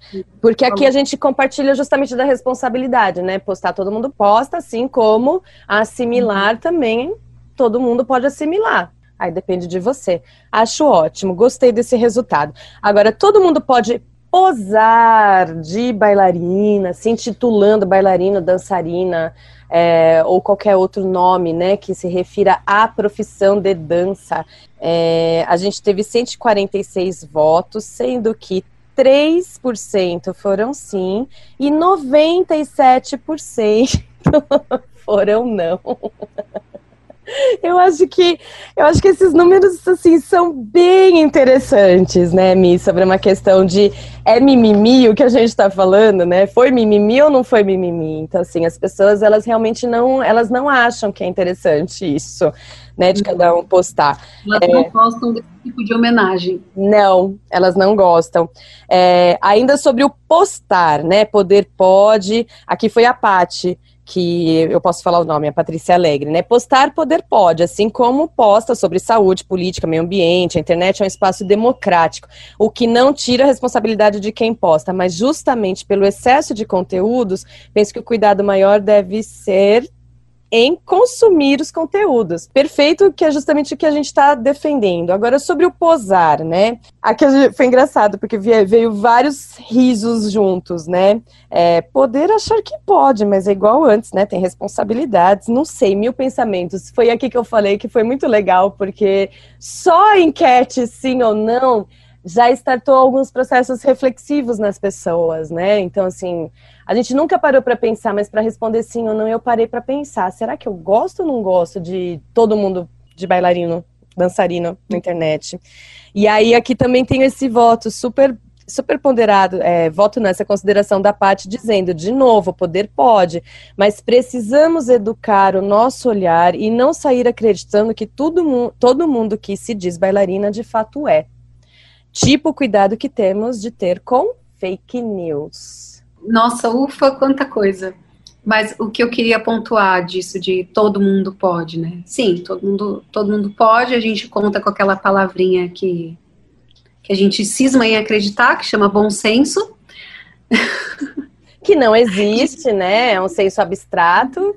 Sim. É, mas aí tem outra coisa que a, que a gente co colocou naquela primeira conversa, e quando uma pessoa que nunca viu nada de balé na vida usa um Instagram, por exemplo, como um site de busca, porque é também, procura lá uma tag bailarina, a primeira foto que um pai, sei lá, um pai vai que tá pensando em colocar a filha no balé, tal, ele vai lá pesquisar, mas como que é esse mundo do balé, tal. E aí as primeiras fotos que ele se que ele vê de bailarina são pessoas na ponta sexualizando a profissão e, enfim, você acha que esse pai vai colocar a filha no balé? Sendo bem machista até, né, na minha suposição, no meu exemplo, mas para ficar claro. É, você acha que esse, esse pai vai colocar a filha no balé, que é referência? Ou então a menina que tá louca para usar sapatilha de ponta e ela vê uma foto de alguém totalmente despreparada ali na sapatilha de ponta e ela se compara no espelho. Ela talvez não se ache apta, porque tem ali esse álibi, é aquela mesma questão que você falou, do, que a gente falou no comecinho, né? De que, ah, eu tô vendo aqui a menina de 10 anos está na ponta na internet, por que, que minha filha não tá? É a mesma coisa. E quando é feito por alguém, quando, quando tá comparando com alguém que é bailarino, ainda é melhor, né? Agora, quando tá comparando com alguém que não tem a mínima vivência na, na prática da dança, complica muito e a gente não tem ideia e não tem controle de onde essas influências chegam, essas pessoas que têm milhares de seguidores. Exatamente. Isso, isso que a minha aponta foi bem interessante, porque eu também, é, isso veio da nossa primeira conversa, e eu também não, nunca tinha pensado nesse sentido das redes sociais, que a gente fica muito na questão da postagem de quem vê a postagem, né? Mas existe ainda um outro lugar que, para você que está na dúvida se pode posar ou não pode posar de bailarina, se intitulando de bailarina, que é justamente esse campo de pesquisa, né? Então, essas redes sociais, através das tags, elas estão abertas para qualquer coisa que você poste. E às vezes a, a, essa postagem, ela vem no sentido de pesquisa mesmo, né? Ai, minha filha resolveu, meu filho resolveu, né? Assim, tipo, é, gente, quando a Mimi falou isso, eu fiquei chocada. Eu, eu nunca tinha parado para pensar nisso assim, vai que, não, e pior que assim, tem essa questão, né, o que é indicado na pesquisa normalmente tem a ver com os índices de engajamento. engajamento, isso a gente vai falar, você vai ficar até o final do podcast que a gente vai falar sobre isso. É, ou seja, quando teve mais engajamento daquele hashtag bailarina, não sei como fala, enfim, é, daquela bailarina fulana falando que era bailarina, sexualizando, de fio dental, ou na capa de uma revista, porque ganhou a sapatilha X, é, tudo bem, que é global, tá na mídia. Gente, mas assim, são algumas, algumas, de novo, não é a questão da estética, não tem a ver com a técnica, são é, condutas, né, que estão atreladas à imagem da, do caso do, do objeto da formação, né, que culmina num resultado, né? Porque todo mundo que coloca alguém num estado de formação é para chegar a um resultado. Então aquela imagem vem como sendo o resultado do investimento da formação. Exatamente. Até, até porque por trás de todo veículo de comunicação está implícito que houve uma curadoria de um especialista para que aquilo fosse aprovado e fosse veiculado. É, é difícil para as pessoas dissociarem que uma rede social é, muitas vezes é feita por uma pessoa só. Não tem uma curadoria, não tem um profissional por trás checando a evidência daquilo tudo, né? É, é o que diferencia, sei lá, um grande jornal, uma grande revista, de um de uma pessoa que se coloca ali como influencer. Sim. É esse esse por trás que muitas vezes não vai ver, né? Vai só ali absorver o que está naquela capa, naquela foto. É, de novo, a gente trazendo isso para um pouquinho mais do que só a, a questão de tipo, sim, é uma total desvalorização, é um desrespeito, porém é, é, muito maior do que só desvalorização e desrespeito, como se isso já não fosse suficiente para ser grande, né?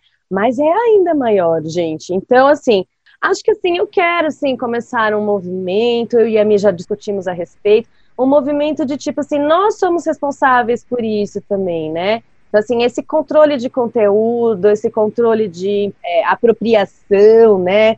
É, eu acho que, assim, quem, quem é melhor para se manifestar em relação a isso? Nós mesmos, né, gente? Não vai esperar uma entidade cair do céu para cuidar disso, porque eu e Milena estamos conversando desde a primeira conversa, ainda não temos um conselho que cuide disso. Então, por enquanto, somos nós mesmos, quem quer dar cara para bater. Mas existe uma maneira certa de fazer isso, tá, gente? A gente também vai falar a respeito. Porque às vezes, é às vezes a gente cai numa armadilha e acaba piorando a situação sem querer. Eu mesma fiz isso. Vamos lá, alguns comentários. Mi, você tem alguns comentários? Você quer compartilhar alguns comentários? Não tem nada assim muito pessoal. Eles foram por três linhas, né? Essa da questão de, de questionar, ah, mas você, tá bom, você trabalha com dança, mas só com dança? das pessoas não verem como uma atividade remunerada, muitas vezes, né? Acham que é só um hobby e etc. Pessoas que não têm a mínima, a mínima experiência acham que o online deixou muito tudo meio informal, qualquer um com uma câmera na mão pode fazer um vídeo, logo pode dar um curso, pode dar uma aula. Então, colocar, colocou muita gente nesse nesse lugar de não de estar tá meio protegido, né, acerca da sua da sua formação. Acho que tem até com Zoom e, e tempos de rede social, ah, basta eu gravar um vídeo de aula e eu vou colocar e as pessoas vão assistir e vão fazer, ok. É, elas se eximem da responsabilidade através do, do online, eu sinto um pouco isso. Deixou tudo um pouco mais informal, então as pessoas também questionaram isso. Sim, falando de campanhas publicitárias em que poderiam usar profissionais da dança para fazer aquele trabalho e acabaram remunerando pessoas que não nada a ver com a, com a temática da, da campanha. Isso mexe muito comigo, porque, porque eu já vi, né, já acompanhei muito ensaio, já sei como é feita a pré-produção de um comercial, por exemplo, o que aquilo quer gerar, muitas vezes não é só a venda de um produto, mas a comoção que aquilo gera, ele não precisa vender para ser visto, né? A publicidade é fazer com que as pessoas falem de algo. Então vai muito além do de você achar bom ou ruim. Não, se você está falando daquilo, sendo bom ou ruim, isso já é ótimo para a publicidade. E aí, sim, modelos fazendo o trabalho que claramente dançarinos deveriam fazer, a gente entra na questão da legislação também, né, Tommy? redes sociais fomentam isso de que dança é um, é um hobby, é, um, é uma brincadeira, é um balezinho. Muito bem. Os incômodos, assim. É, sobre essa questão da legislação também, a gente vai linkar com o final dessa, desse fluxo de pensamento que eu queria falar com a Milena. É, vou passar aqui brevemente sobre algumas questões. Então, eu recebi algumas, algumas coisas que, logicamente, eu sempre me choco, eu sei que existem, mas sempre me choca. Uma pessoa também me mandou, queridíssima, sobre uma menina de 8 anos que entrou em contato com ela e ficou muito feliz quando ela acabou seguindo a menina, porque ela se apresentou: Oi, tenho 8 anos, eu gostaria que você me seguisse, não sei o que lá, porque eu tô quase atingindo 2 mil seguidores. Enfim, eu não quero falar sobre isso, porque eu acho que isso também é muito para além da dança, né? Aí envolve um pouco da projeção da família, do que se espera dessa menina, de como se forma essa identidade, esse caráter e essa personalidade. Esses valores, né, Tommy? Exato, exato. De novo, né? É a, é a construção humana, né? Não a construção artística só e profissional. Mas tá tudo certo. Ou não. Vamos lá, Luana Rodrigues Lobo, muito legal, mandou um depoimento lá de Guarulhos. Acho que todos podem postar o que quiserem, né? Mas se isso é bom para ela ou para os outros, aí o assunto rende. Infelizmente, a profissão não é valorizada e acredito que um dos motivos é o fato de qualquer um poder dar aulas, ou seja, se qualquer um que tenha tido o mínimo de conhecimento pode dar aula, se intitular bailarina ou dançarina não faz diferença. Acredito que quando os profissionais se apoiarem apenas na muleta de que o que eles fazem é arte, não seremos valorizados e respeitados. Eu trouxe esse depoimento da Luana e eu até agradeci a Luana pelo Face, porque isso, ela me respondeu pelo Face, porque eu achei fantástica. No primeiro momento é meio estranho, mas quando você entende o que, é, a, interpreta o que ela está falando, é muito interessante esse questionamento, né? Que tipo, ah, eu sou artista, e o artista, a gente vai falar isso sobre a, a questão da legislação, e o ser artista parece que é algo espontâneo, né? Que a pessoa nasce com. Inclusive, o professor Cortella fez uma menção sobre, acho que era dom, né? Quando você quer desvalorizar o conhecimento técnico, você fala que a pessoa tem dom. Não foi isso, estou, estou, eu interpretando o professor Cortella, desculpe, mas assim, ele falou alguma coisa disso, e nas artes a gente adora usar esses termos, né? É, esotéricos para, às vezes, um trabalho técnico, é místico, né? Não, não é místico, gente. A arte não é espontânea. Um profissional artista é um profissional artista. A arte não é espontânea, ela, é, e para ela ser aplicada na formação artística, requer estudo, competência, capacitação. Ninguém nasce capacitado com dom ou qualquer outra coisa que se nomeie esotérica misticamente ninguém nasce capacitado e é autodidata. Eu achei bem interessante. Obrigada, Luana. Adorei refletir a respeito. E aqui a gente tem uma engraçadíssima e eu adoro aprender coisas. Hoje eu aprendi sulegulê. Milena me ensinou o que era sulegulê. É, e aí um pouquinho sobre o sulegulê. E graças ao depoimento da queridíssima Sá, Sabrina Martins, ah, eu não vou falar seu outro sobrenome porque eu não consigo, são muitas consoantes. Então vai ficar Sabrina Martins, tá?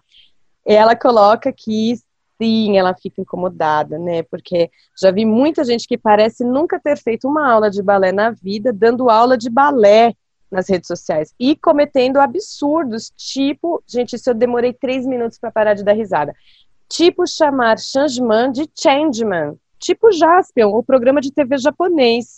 Enfim, ela me mandou um vídeo. Pode rir, Mi, não tem problema. Ela me mandou um vídeo que eu fiquei bem chocada, né? E me colocando sobre essa questão, né, do, do tipo de conteúdo de dança que aparece na internet e que ela fica ofendida. E só traduzindo tem um pouco a ver com o que a Luana coloca, né? Essa questão, né, de qualquer um pode dar aula de balé, enfim, nesse caso é uma mãe que está fazendo aula com a própria filha, tratando criança, como eu brinco, né, de eu não sei, não vou colocar um nome de como é o tratamento, né? Achando que criança é oh, não, não, não, não, não, bonequinho, não, não, não, não. Assim, não é assim o ensino de dança para criança, viu, gente? Criança tem bastante autoridade, identidade, falando de autoridade, né? A gente promove. Nossa, tem muita gente. Nossa, muito mais. A gente promove a formação. Criança não é para ser tratado como algo é, estereotipado, caricato, né? Tem esse tom, né, que é, é estranhíssimo. Tem essa questão de é, ela está nas sapatilhas de ponta cometendo assim sacrilégios dentro da técnica, né? Em conteúdo disponível. Assim, triste, triste. Realmente, é, Sabrina, assim, super solidarizo da sua ofensa. Mi, você quer falar sobre o sulegulê, que eu não sabia? Será que todo mundo sabe o que é sulegulê? Não, é uma, é uma pérola aí que surgiu nas redes sociais, dentro desse ensino do balé online. Talvez isso gere algumas comoções, enfim. Mas é, pessoas têm muitos seguidores e que, e que não se vestem né, dessa pose de que eu sei o que eu estou fazendo, e aí cometem essas gafes que fica evidente para todo mundo que conhece o um mínimo ali de um. O sulegulé, gente, é um surlecu de pied, né? Então, enfim, isso roda, as pessoas falam sobre isso. Muitas vezes as pessoas não têm, elas não comentam, elas não conseguem chegar diretamente naquele, com aspas, produtor de conteúdo para falar, aquele professor, aquele mestre, né, que está se colocando ali como mestre, mas no, nos grupos e tudo mais, isso circula. Então, se a pessoa está fazendo aquilo pelo ego, eu acho que ela também tem que saber de que ela está sendo ridicularizada por, pela classe e pelas pessoas que entendem de dança de verdade, assim. Pode dar muita autoridade, também pode tirar a sua autoridade em segundos, porque ela pode ter dado 15 aulas maravilhosas ali, mas todo mundo só viu a aula do Sulegulê, gente. Exato. E assim, aqui eu nem acho que é uma questão de ridicularizar, mas é assim, gente, acaba virando uma piada, né? É, é uma piada, assim, tipo, é uma piada, mas é aquela piada de humor negro, porque não, ela não chega a ser ridícula porque ela é, é de humor negro, porque é verdade, né? Assim, tipo, uhum. eu preferia que fosse já naquele tom ridículo, abstrato, surreal, entendeu? Nesse caso é de um humor, a gente ri do humor negro, né? Olha, olha que ponto nós chegamos, gente. Oi. É como quando a gente ri de tipo, não sei, você acredita que ninguém nunca fez uma piada dizendo é, sexualizando bailarina, ou falando que é coisa de criança, ou falando que eu sou gorda, você acredita e a gente ri no final. Exato, exatamente. Assim, a gente tá rindo, e de novo, eu acho que o pior de tudo é que assim, isso é verdade, gente, não é, eu adoraria que não fosse verdade, adoraria que fosse ficção, é, mas é isso, gente. E aula assistida por muitas pessoas, com Sulegulé, com Changeman, entendeu? É, tá tudo certo. Mas, isso, muitos likes, por isso que é, né? Enfim, é, que mais? Sim, aqui a gente tem uma, uma questão sobre é, quando eu coloquei, né, se sentiu incomodada, ofendida, envergonhada, etc., qualquer outra coisa é, em relação a postagens, imagens, e sim, sempre que desrespeitam a técnica, sexualizam ou rotulam a figura da bailarina, rótulos, um terceiro episódio aí de podcast só sobre isso, todos os possíveis imaginários, né, gente? Enfim. Quem tá vendo esse não viu o anterior com a Camila, né? Também fala sobre isso. Exato. Aí a Paty também coloca de novo, né? Ela fica super incomodada com hipervirtuosismo. Gente, ela me mandou um vídeo depois sobre uma. Um, deixa eu ver eu posso chamar de um homicídio a praticamente todos os ligamentos e articulações da parte inferior da menina que estava fazendo aquele vídeo, que era numa é, num Grand Plié, assim, tipo, era palhaçada, né? Mas, de novo, é aquilo que a gente fala, tá lá postado, né, gente? Se alguém não sabe que aquilo é uma piada, uma brincadeira, vai ter aquilo como verdade. É, então, assim, enfim, a menina vai descendo o Grand Plié e vai virando o pé negativamente, assim, tipo, enfim, joelhos, tornozelos, tudo esquece. E aí ela coloca sobre os conteúdos de balés nas redes, além das bailarinas fake, é, esse tipo de coisa me incomoda muito. E aí, sobre o vídeo, né, dessa, de, de, que eu brinquei, né, sobre esse homicídio aos ligamentos, é nada contra contorcionismo, mas o que mais vejo, principalmente no Instagram, é balé como se fosse contorcionismo, não gosto não. Sim, isso como a mim mesma aponta no post dela, é muito complicado quando a gente começa a é, postar imagens é, de absurdos, né, de, de questões que vão para além da, das capacidades padrões dos físicos, é, não só tipos de físico, né, gente? Porque, de novo, a dança é para todo mundo. De, aí, desculpa, aí, André, vou falar pela Andréa Tomioka, tá? É, eu acredito que a dança e todas elas é para todo mundo. Não existe limitação. Existe sim é, professores incapazes de aplicar o seu conhecimento em alguns tipos de corpos. Mas aí o problema não é da dança, é das pessoas que representam a dança naquela função. Então, assim, se o professor não tem capacidade de conseguir ensinar a técnica a qual ele é o problema aí é um problema ou de comunicação ou realmente de pesquisa, estudo, enfim, mentalidade. Pode ser que esteja fora do tempo a que pertence.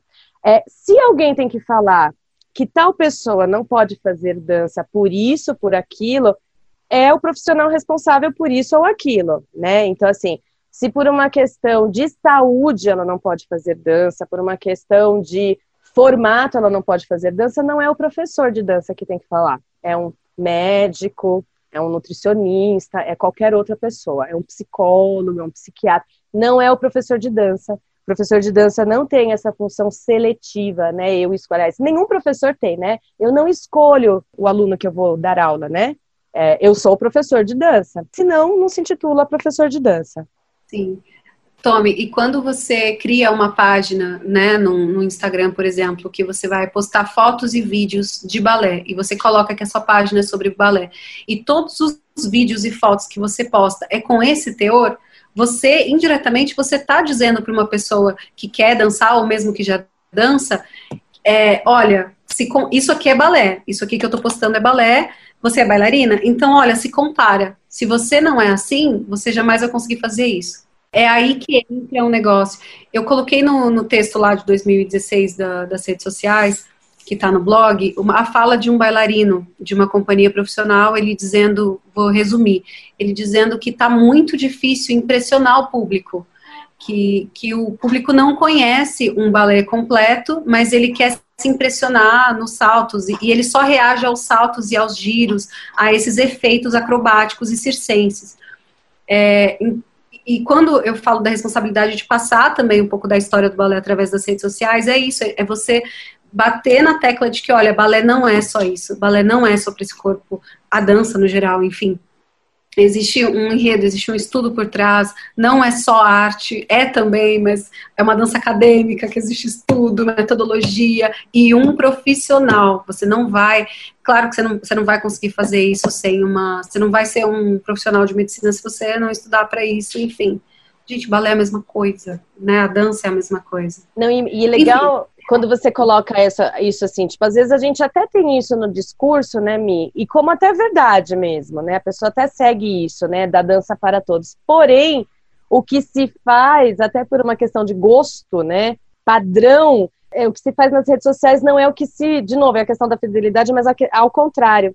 E isso, para mim, você falando, me vem muito parecido com aquela bendita autoridade, né, que a gente coloca, é, é, o reforço a certos biótipos, estereótipos de imagens de bailarinas e bailarinos, querendo ou não, acaba virando uma lavagem cerebral, uma manipulação é, intuitiva do que é o. Se você coloca só um tipo, isso acaba virando como é só isso que pode ser. Se eu não sou assim, eu não me encaixo.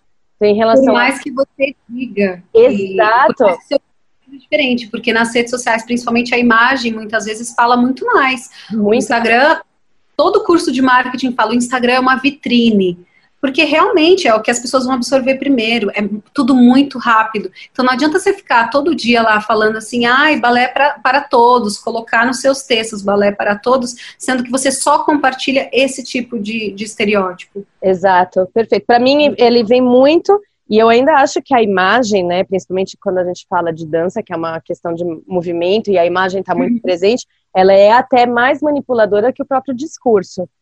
Né? Então, assim, Sim. quando você é, para mim, assim, colocar só um tipo é, de, é, de, estéticas, de imagens, de tipos de corpos, assim, é uma manipulação e é uma lavagem cerebral, sim. A gente acaba. Sim. É aquela. Bom, enfim, discursos antigos, né, sobre a Barbie, né? É, cores e formato, enfim, o, o, quanto a gente manipulou um conceito de beleza né, na, numa Sim. sociedade. Não, é que já me perguntam às vezes, ah, como eu faço para mim, para minha escola atrair mais meninos? Por que, que os meninos são tão afastados do balé, principalmente quando são crianças? E a minha resposta é sempre a mesma. Você vai olhar material para criança de balé, é tudo muito é, é, é, sexista, né? É tudo muito rosa, é tudo muito assim. Gente, você vai convencer um pai a que custo que o filho dele, que vai ser bom para o filho dele fazer balé, né? Com toda a carga cultural, enfim. Se você quer, não, não basta você dizer que a sua escola está aberta para esses meninos. Você precisa condicionar o ambiente, você precisa transformar essa imagem em algo receptivo para eles também. Então, as pessoas, é muito. Você pratica o que você posta? Nem sempre, né? Ou você posta o que pratica, né? O que, enfim, né? É, é, não, é as duas vezes. E é, é perfeito. Você, deu, você acabou dando um spoiler espontâneo. -me. Ontem eu tive a conversa com o Henrique Rochelle lá na sala de ensaio e a gente estava brincando, né, de discutir alguns assuntos e um dos assuntos que eu adoraria, mas que eu preciso estudar para propor é sobre o empoderamento masculino no balé clássico, né? Na dança e principalmente no balé clássico. Foi uma coisa que a gente. Mas aí eu tenho que estudar, eu quero chamar algumas pessoas que para falar a respeito. Aqui já fica spoiler, foi gastos a Milena, acabei dando. Mas. Nem sabia. Não sabia, eu sei que você não sabia, por isso que eu achei o máximo. mas é um assunto que eu adoro. De, de, verdade, porque é um questionamento que todo mundo faz, ai, não tem homem na dança, não tem homem na dança, mas ninguém fala sobre isso, ninguém trabalha em cima disso para né, para receber, para educar para essas pessoas. Enfim. Sim, e ninguém sabe muito da verdade, não daqueles ícones, né, mas da verdade aqui do lado. Eu adoro colocar as pessoas aqui do lado, né, é, em evidência, porque é, é palpável, né, é alcançável né? Porque quando a gente coloca muito aquelas estrelas internacionais, assim, tipo, ai, né, deu certo porque foi ele, né? Assim, tipo, nasceu lá, ou então, enfim, enfim. Mas tudo bem, voltando aqui, é, a gente tem só mais alguns rapidinhos de depoimentos. Sim, quando a pessoa não tem noção da técnica, sobe na ponta, os amigos falam que tá linda. Adoro. Uh, já fiquei incomodada, ainda acho que o termo bailarina não cabe ser usado para qualquer reboladinha. Também concordo. Sim, penso que se intitular é livre, influenciar não. Já vi posts que beiram a violência. Lamentável. Incomodada por conta da qualidade ou nível, ou aliás, ou falta de nível, né, apresentada. Sim. Uh, fico boquiaberta por ver tanta coisa ruim, mas também muita coisa maravilhosa. Opto por ver lindezas. Gosto. Essa é muito interessante, porque não vem de bailarina. Como mãe de bailarina, já vi horrores de postagens. E se eu me incomodo, imagino vocês. Muito obrigada. É, maravilhoso isso, né? Sim, já me senti incomodada e ofendida. Eu tenho relações que são muito ativas nas redes sociais e acabo vendo muitas outras. Às vezes aparecem posts que reproduzem problemas e preconceitos que abalaram gerações e que muitos estudantes e profissionais ainda lutam para contornar. Eu entendo que muita gente anseia em viver certas experiências quando começam a dançar mais tarde, mas tem tanto comportamento abusivo, professor coreógrafo versus bailarino que é reforçado, e outros que objetificam, é, em especial nós mulheres. O diálogo com essas pessoas é difícil, porque o que elas querem experimentar é idealizado. Sou totalmente a favor da dança para todos e para qualquer idade, mas com respeito ao próximo e responsabilidade. Fantástico. Amei. Fantástico. É a gente fala da, das redes sendo inspiração ou sabotagem, né? Até que ponto é uma, é uma inspiração? E tá, essa inspiração, será que tá idealizando demais esse universo? Qual sementinha que tá plantando aí? Eu também acho que as pessoas, nossa, por, eu brinco que é um processo de evangelização, né? Cada alminha que eu consigo ganhar e levar para o balé, uma pessoa que sempre quis dançar, experimentar, eu fico super feliz. Mas as expectativas dela, né, tão, tão alinhadas com a verdade desse universo, ou é só ali a pesquisa que ela fez e viu a fulana de ponta? Nossa, isso, isso vai desencadear tantas coisas lá na frente, tantas vai. frustrações. E bailarino frustrado não dança bem, né? Bailarino frustrado não é uma pessoa boa. Isso não é uma boa pessoa. Não, Nossa, não se torna uma boa, não se torna um bom ser humano. Mas isso também, de novo, não é um privilégio da dança uma pessoa inserida na formação em arte que se frustra pela própria arte, ela não se torna um ser humano uh, bom. Bom, assim, vou deixar o bom num, num tom genérico. É... Inclusive no trato com outras pessoas da, da, Mas isso é um outro assunto. Me... Mas vamos lá, agora partindo para os finalmente, a, a, grande questão que eu coloco, né? Eu vou abrir com a, o depoimento da Ana Yasli, que eu achei muito legal, que vem a partir agora Respiremos-me, que a gente não pode escorregar, que agora a gente vai tocar diretamente nesse assunto, tá? Tive uma discussão excelente sobre o assunto, isso é a Ana falando, tá, gente? Sobre o assunto com o youtuber Maurício Meirelles, quando a fulana de tal fez um ensaio fotográfico inspirado no balé, e foi aquela confusão toda na internet. Temos pontos de vista completamente contrários, porque o Maurício é comediante e vive diariamente a cultura do cancelamento, ou seja, tudo que ele faz se torna polêmico e as pessoas ameaçam deixar de segui-lo. Ele achou a repercussão exagerada e eu, do lado de cá de artista, pude explicar o que tanto nos incomodou, que foi ver uma pessoa totalmente despreparada se expondo, a, se expondo e expondo a nossa arte de uma forma que nós aprendemos que não se faz. A Ingrid Silva, maravilhosa, fez um vídeo maravilhoso sobre o, o maravilhoso foi o primeiro maravilhoso foi por mim, tá, gente? Licença poética. É, sobre o assunto, recomendo. E no fim, o meu ponto de vista para o Maurício, que foi super legal e paciente ouvindo o lado de cá, é que o balé exige tanto de nós, com tão pouco reconhecimento, que usar este lado romântico da dança é ficar no raso sem querer saber como é a real mesmo para os bailarinos. E o novo normal é desrespeitar as pessoas que passam anos estudando alguma coisa. No fim, gostei do papo com ele, a situação feia da fulana de tal serviu pelo menos para uma pessoa de fora me ouvir, mesmo tendo ponto de vista diferente inicialmente. Assim, um jornalista também me perguntou porque estava feio e eu tive que desenhar. Isso é um lado positivo, né? Mas a gente é uma em um milhão, né? Dessa situação que se consegue é, se reverter, ter tempo, ter intimidade, confiança nessa relação a ponto de se estabelecer uma escuta, né? Não só a fala. É, e aqui eu vou trazer de novo para mim que a gente vai agora fazer uma dinâmica conjugando na realidade desse post, né? Então a Mia já explicou pra gente como a gente, como a gente pode se tornar influencer. Ela deu altas dicas. Amanhã eu vou começar minha manipulação é, virtual sobre eu quero ser influencer. Amanhã vocês vão ver na André Tomioca super autoritária nas redes sociais. É brincadeira, gente. Postando o alface. Vou postando meu alface, vou ter que nascer de novo. Agora vamos lá, né? A pessoa começou, nananã, conseguiu se manter, né? Mi, como isso, isso, se torna uma profissão? É uma profissão? Como que é isso? Uma pessoa vive disso, né? Ela tem remuneração? Porque existe, precisa de um né, investimento. Né? Então, por exemplo, você disse que já acompanhou, como que é mais ou menos esse ensaio fotográfico? Existe dinheiro, investimento financeiro lá? Ela ganhou alguma coisa? Mas primeiro, antes da gente chegar na monetização, é, quais são os retornos que ela tem? Você, Mi, você já ganhou coisas sendo influenciadora? que engraçado. Sendo influenciadora é muito engraçado, assim. Mas falando de dança, já, já. Mas é.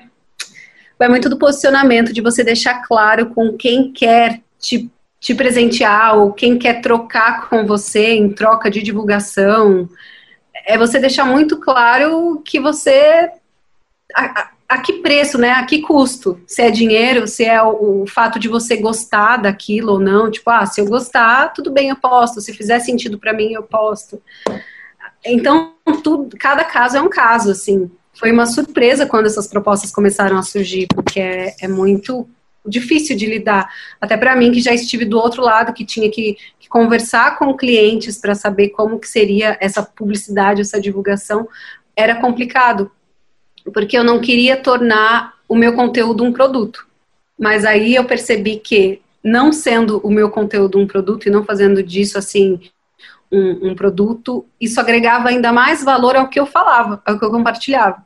Então as pessoas começaram a me procurar justamente por esse diferencial, assim, tipo, ah, você não fala de tudo, você são poucas coisas que você realmente indica e fala, olha, gente, façam isso porque eu acredito tal. E é isso que, que quer que, que a gente pensou e quer que você coloque tua cara dizendo, né? Coloque teu discurso falando sobre isso. E aí, a, analisando por esse lado, eu, eu, vejo cada, cada situação e o que é interessante para mim eu coloco, o que eu acho que de fato vai agregar, eu acho que a pergunta por trás de um conteúdo te, sempre tem que ser essa: o que você vai ajudar o outro, sabe? Como que você vai agregar de forma positiva para essa comunidade? Sendo assim, ok, eu bato o martelo, faço, estudo a melhor forma de fazer sem ser invasiva, sem ser sem fazer essa lavagem cerebral, sabe? Eu ia falar sem ser autoritária, né? É, de acordo com a minha verdade, e também não tenho o menor problema em dizer não. O que eu vejo? Muita gente acha que para crescer nas redes sociais ela precisa dizer sim para tudo. E vem do mesmo conceito de que as pessoas elas querem ser adoradas, elas querem, né, elas querem ser legais, elas querem ser as boazinhas. E dizer sim para todo mundo faz parte, às vezes, dessa mentalidade. Então elas começam a entrar em barcas furadas e assumem um personagem para falar de certas coisas. Se tratando desse ensaio específico, eu não sei te dizer se houve uma remuneração. Provavelmente, para o ensaio, talvez não. Talvez tenha sido algo que algum fotógrafo propôs, falou assim: ah, vamos fazer uma, umas fotos comigo, até porque o nome do fotógrafo foi muito divulgado. Então, ele pode ter feito uma troca. Ah, você posa para mim, eu te dou umas fotos de graça, você divulga meu trabalho, enfim. Isso acontece muito, mas de onde vem o, o, ganho dentro das redes sociais, se tratando dessa pessoa, né? Ela vem do engajamento, vem de quantas pessoas ela é capaz de atingir. As pessoas fechavam um anúncio no jornal de acordo com, com a tiragem, né? Quantas assinaturas tem esse jornal? Quantas pessoas vão ver meu anúncio? Nas redes sociais é a mesma coisa. Quantas pessoas estão interagindo com você? Quantas pessoas estão ouvindo e acreditando no que você está falando? mas isso é provado através de números no Instagram, né? São os algoritmos lá que ninguém entende direito como funciona porque eles mudam o tempo inteiro. Então, para essas pessoas que, que, trabalham com isso, eu estou dizendo assim, estou falando de influência, eu não sou, tipo, 28 mil seguidores, eu estou falando de pessoas que têm milhares, imagina, milhares de arrobas, milhares de pessoas como eu, como você, que estão lá o dia inteiro consumindo isso. Elas provam isso através de números.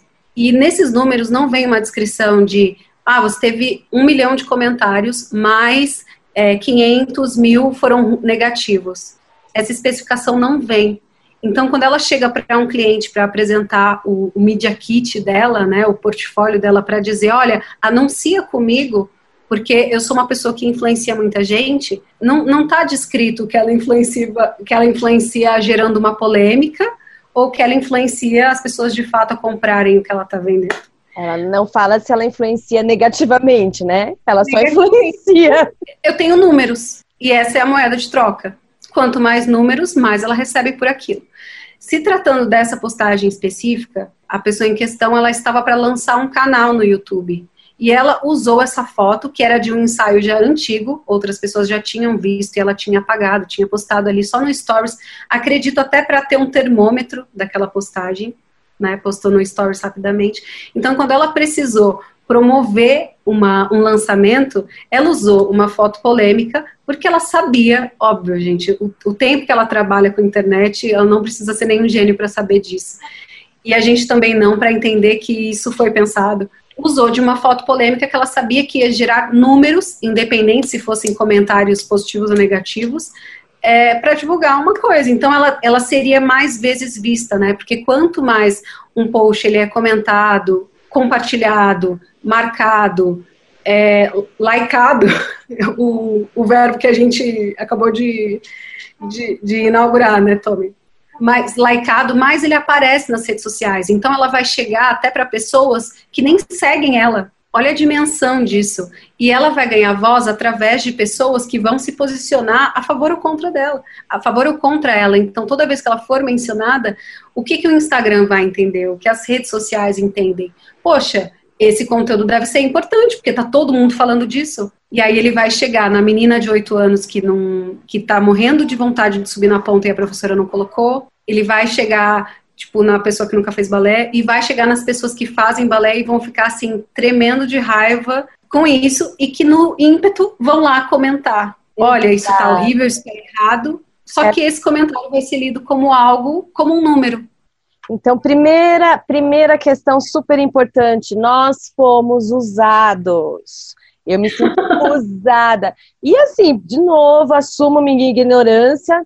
E aí vem uma coisa que é muito importante falar. Quando eu convidei a Mi para fazer esse podcast, que ela disse lá no começo, eu não sabia do que se tratava, eu falei, a única coisa que eu falei para ela, Mi, é um tipo de podcast, é um tema de podcast, é um conteúdo de podcast que eu só faço se for com você porque eu não me sinto segura de falar a respeito disso, com, porque são muitas questões, e acho que uma das que você colocou é sobre a questão dos valores, né, Mi? Então, assim, é muito legal traçar esse paralelo, né, do que você escolheu para você, para o seu blog, e aí eu acho que a gente pode, porque, assim, é tentador, né, Mi? É tentador a gente é, ter milhares, mas, de novo, isso é uma questão também que a gente tem que ser fiel, né? Qual é a definição de seu público-alvo, né? É quem você Eu quer. Que quando, você, quando você tem um objetivo claro, meu objetivo com a dança é muito claro.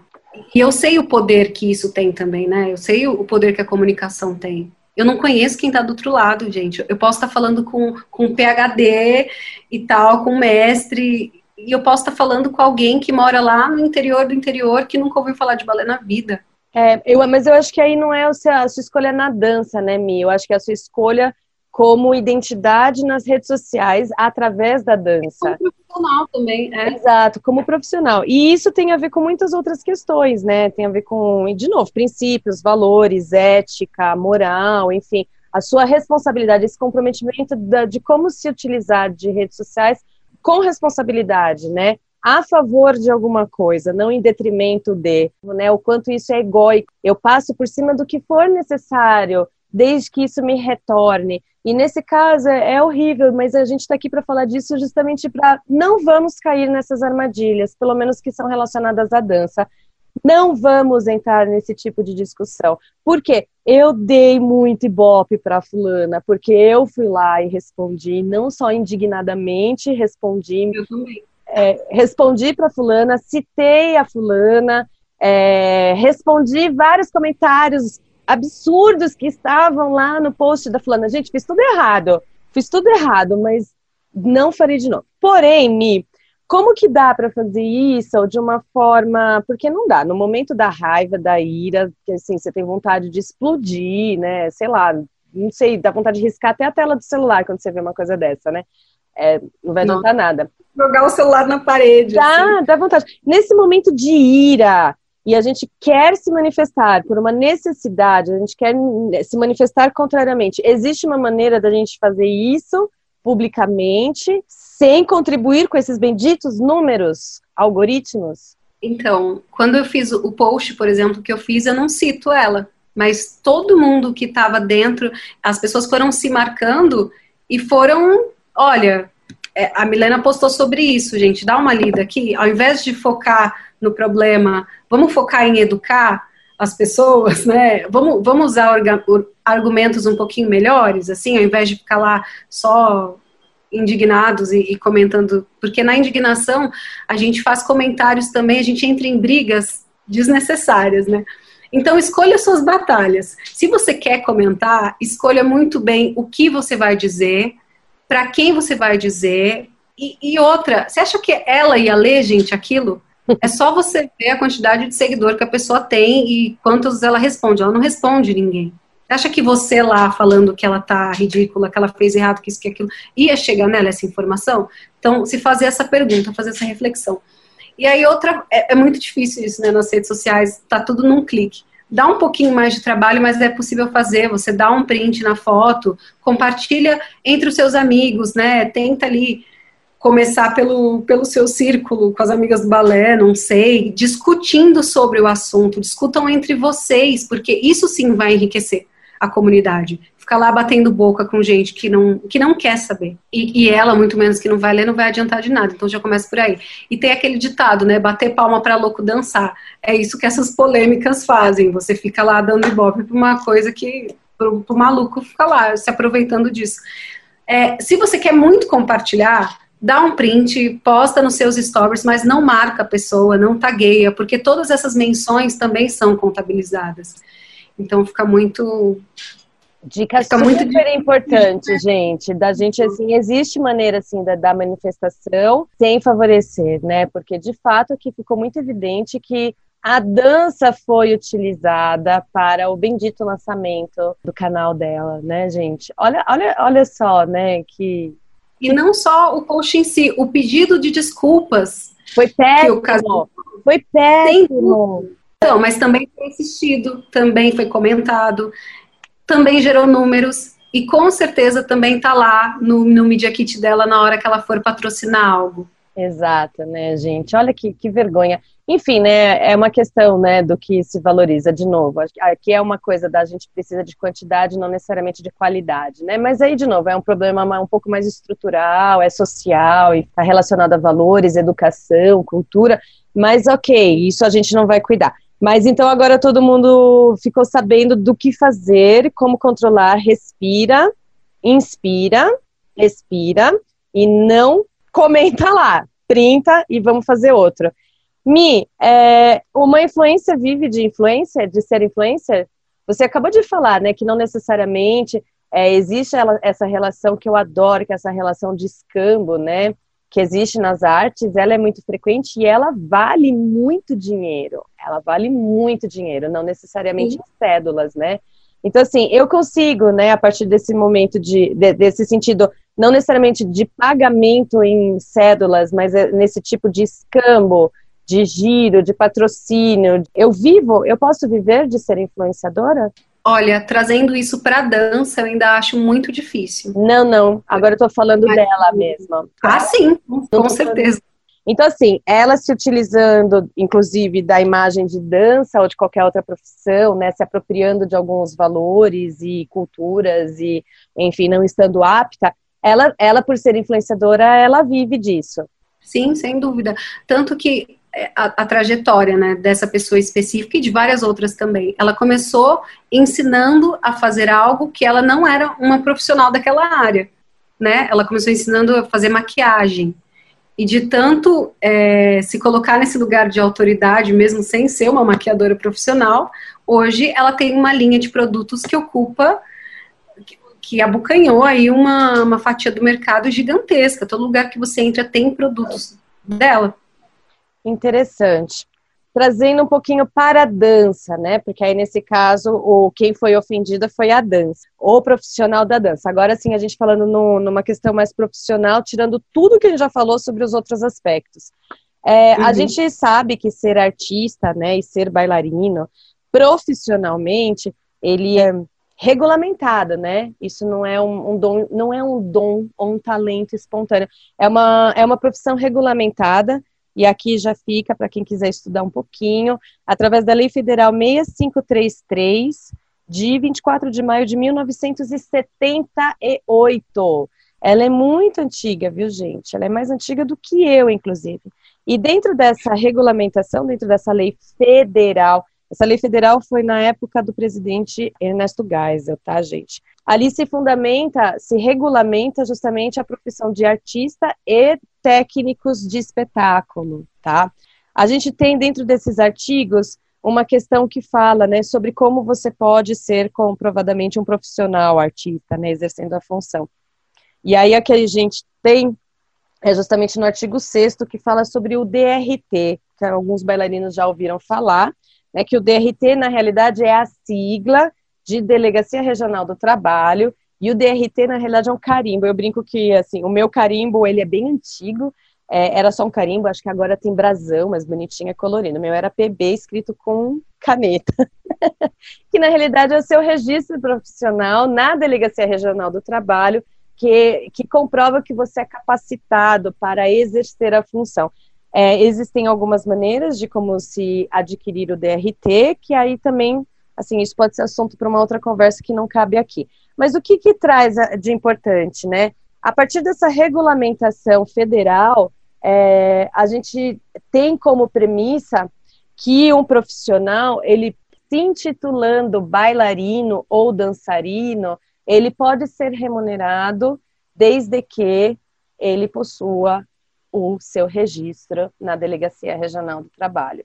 Então, assim, existem várias formas. Tem através de sindicato, tem através de universidades, enfim. Mas, assim, se intitulando bailarino ou dançarino, nesse caso, que é o foco da questão, do foco dessa postagem, ela poderia ser remunerada de qualquer forma, via escambo, via patrocínio, via qualquer outra coisa, se ela fosse uma profissional regulamentada. Neste caso. É claro que foi, né? Sim, de novo, ela foi remunerada. A gente acabou de desenvolver esse pensamento, ela foi remunerada de alguma forma, quer seja pelo patrocínio de indireto através disso, né? Houve uma monetização. Isso gerou fonte de monetização, né? Então ela foi querendo ou não remunerada, se intitulando como bailarina, usando da imagem da função de bailarina ou dançarina. E aqui é justamente esse brainstorm que eu gostaria de deixar. Então, para gente que fala assim, ah, não, todo mundo pode é, posar, se é, postar se intitulando bailarina ou dançarino, e agora eu tô falando de bailarina e dançarina, não da dança como geral, ok? É, não, não pode, gente. Se você for remunerado para isso, não, não pode, porque isso é uma profissão regulamentada, ok? A gente se utiliza do termo bailarino, dançarino, eu brinco para qualquer coisa, mas isso é uma profissão, né? Então, por exemplo, aqui eu vou dar um exemplo porque eu fiz faculdade de direito, não me formei, obviamente, né? Fiz alguns meses de direito, eu entrei na faculdade de direito, eu estudei um tempo direito, mas eu não falo que eu sou advogada. E mesmo se eu tivesse me formado e não passado no exame da OAB, eu não poderia falar que eu era advogada, eu teria estudado direito, ok? É, na dança, a gente usa de formas em respeito a pessoas que levam a dança a sério como bailarinos, mas profissionalmente, nessa questão de ser remunerado ou não, se utilizar em benefício próprio para isso, você pode ter estudado balé, mas não necessariamente ter sido bailarina. Não pode se intitular bailarina. Então, assim, tudo é muito, é tudo muito querido, gente. Eu adoro chamar as minhas alunas de bailarinas, porque elas são comprometidas. Mas se nesse caso a gente está falando de uma conveniência, de algo que, re, que, que, reflete é, valoração financeiro, é, ou de interesses, ou de influências, ou de. Eu acho que isso é num aspecto mais profissional. E profissionalmente, se você não está capacitado, você não pode se intitular bailarino ou dançarino. E essa era realmente essa conversa que eu queria trazer para gente, assim, tipo, sim, gente, isso ofende, e mais do que ofende, é, está fora da regulamentação que rege a nossa profissão.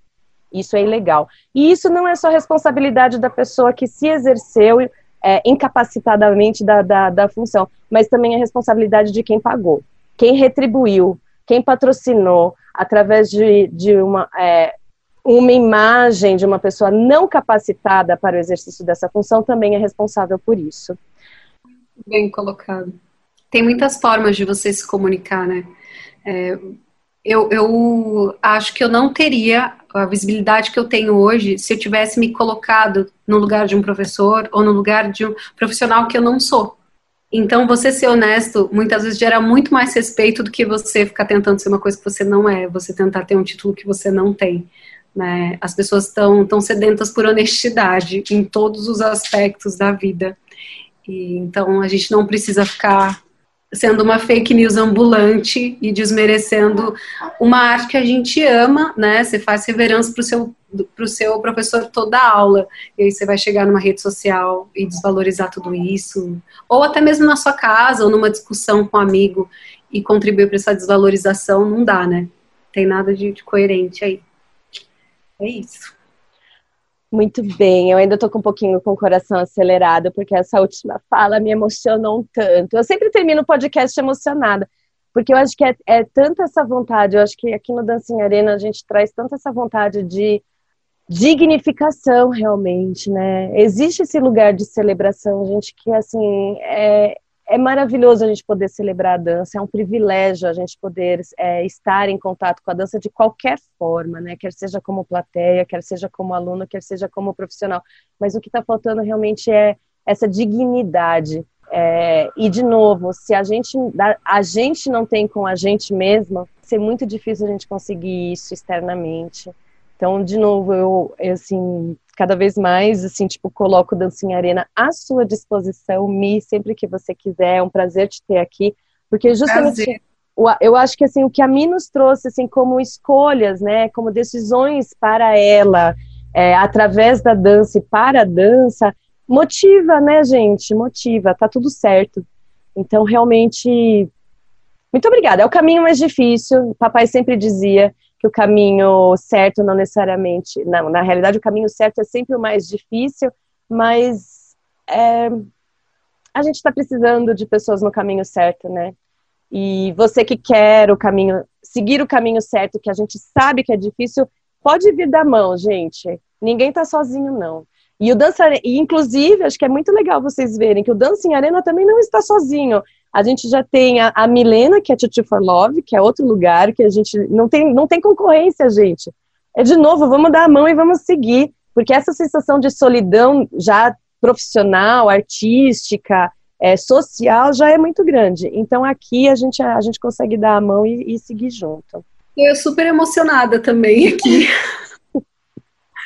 Ai, é, é muito engraçado. Quando eu comecei o blog, eu tive um sonho que que uma pessoa, não vou citar o nome, mas uma pessoa muito importante da dança chegava para mim e dizia: Para com isso, você está fazendo um desserviço, que você está prestando um desserviço para a dança. Isso lá no comecinho. Isso mexeu muito comigo. É, então, tá hoje aqui conversando com alguém que eu admiro tanto, que eu tenho aqui né, nas capas de revista, que eu recortava as fotinhos para colar nos meus cadernos, é, é algo muito surreal para mim. Eu não imaginava que eu sabia que o meu amor à dança ia me levar para lugares muito bons, mas eu não imaginava que a, que a minha fala, o meu discurso, as coisas que eu acredito me levariam assim para para lugares tão bons como estar tá perto de você e trocando com você e aprendendo muito. Eu também vou sair daqui cheia de reflexões. Vou fazer um update desse post sobre redes sociais, acrescentando essas, essas outras situações que aconteceram, colocando lá eu sei que é muito pequeno, que pode ser um texto que vai ficar perdido e que depende das pessoas pesquisarem sobre o assunto para ele ser encontrado, né? enfim, mas a gente não pode deixar de dizer, a gente não pode deixar de deixar registrado, né? A história da dança está sendo escrita aqui e agora, e para ela sobreviver saudável e continuar nutrindo as nossas alminhas de, de uma forma boa, e claro, valorizar os profissionais que estão por vir, que, que a gente com certeza está plantando essas sementes, depende muito da gente. Então, nada do que a gente faz é em vão ou talvez a gente não veja os benefícios agora, mas vai reverberar, eu sei que vai. Muito bom. Isso também, para quem quiser, a gente faz, a gente fala um pouco a respeito. Eu falei um pouco a respeito no final do terceiro episódio. Aliás, eu escrevi, eu não falei, porque são as reverberações. Alguma geração deixou de plantar a semente da árvore. É, e, e, alguma outra geração arrancou as sementes. Né? A gente não sabe onde que, o que, que aconteceu. Mas é, não dá mais para não pegar o bastão, né? E assumir a responsabilidade. Então, agora na dança, realmente, a história que se faz é a partir de agora. É, senão, a gente vai continuar uma geração sem história na dança. É, passando talvez da dança. É, ou talvez inexistente na dança. Então é isso, gente. É assumir que talvez não sentamos na sombra, mas precisamos plantar a árvore.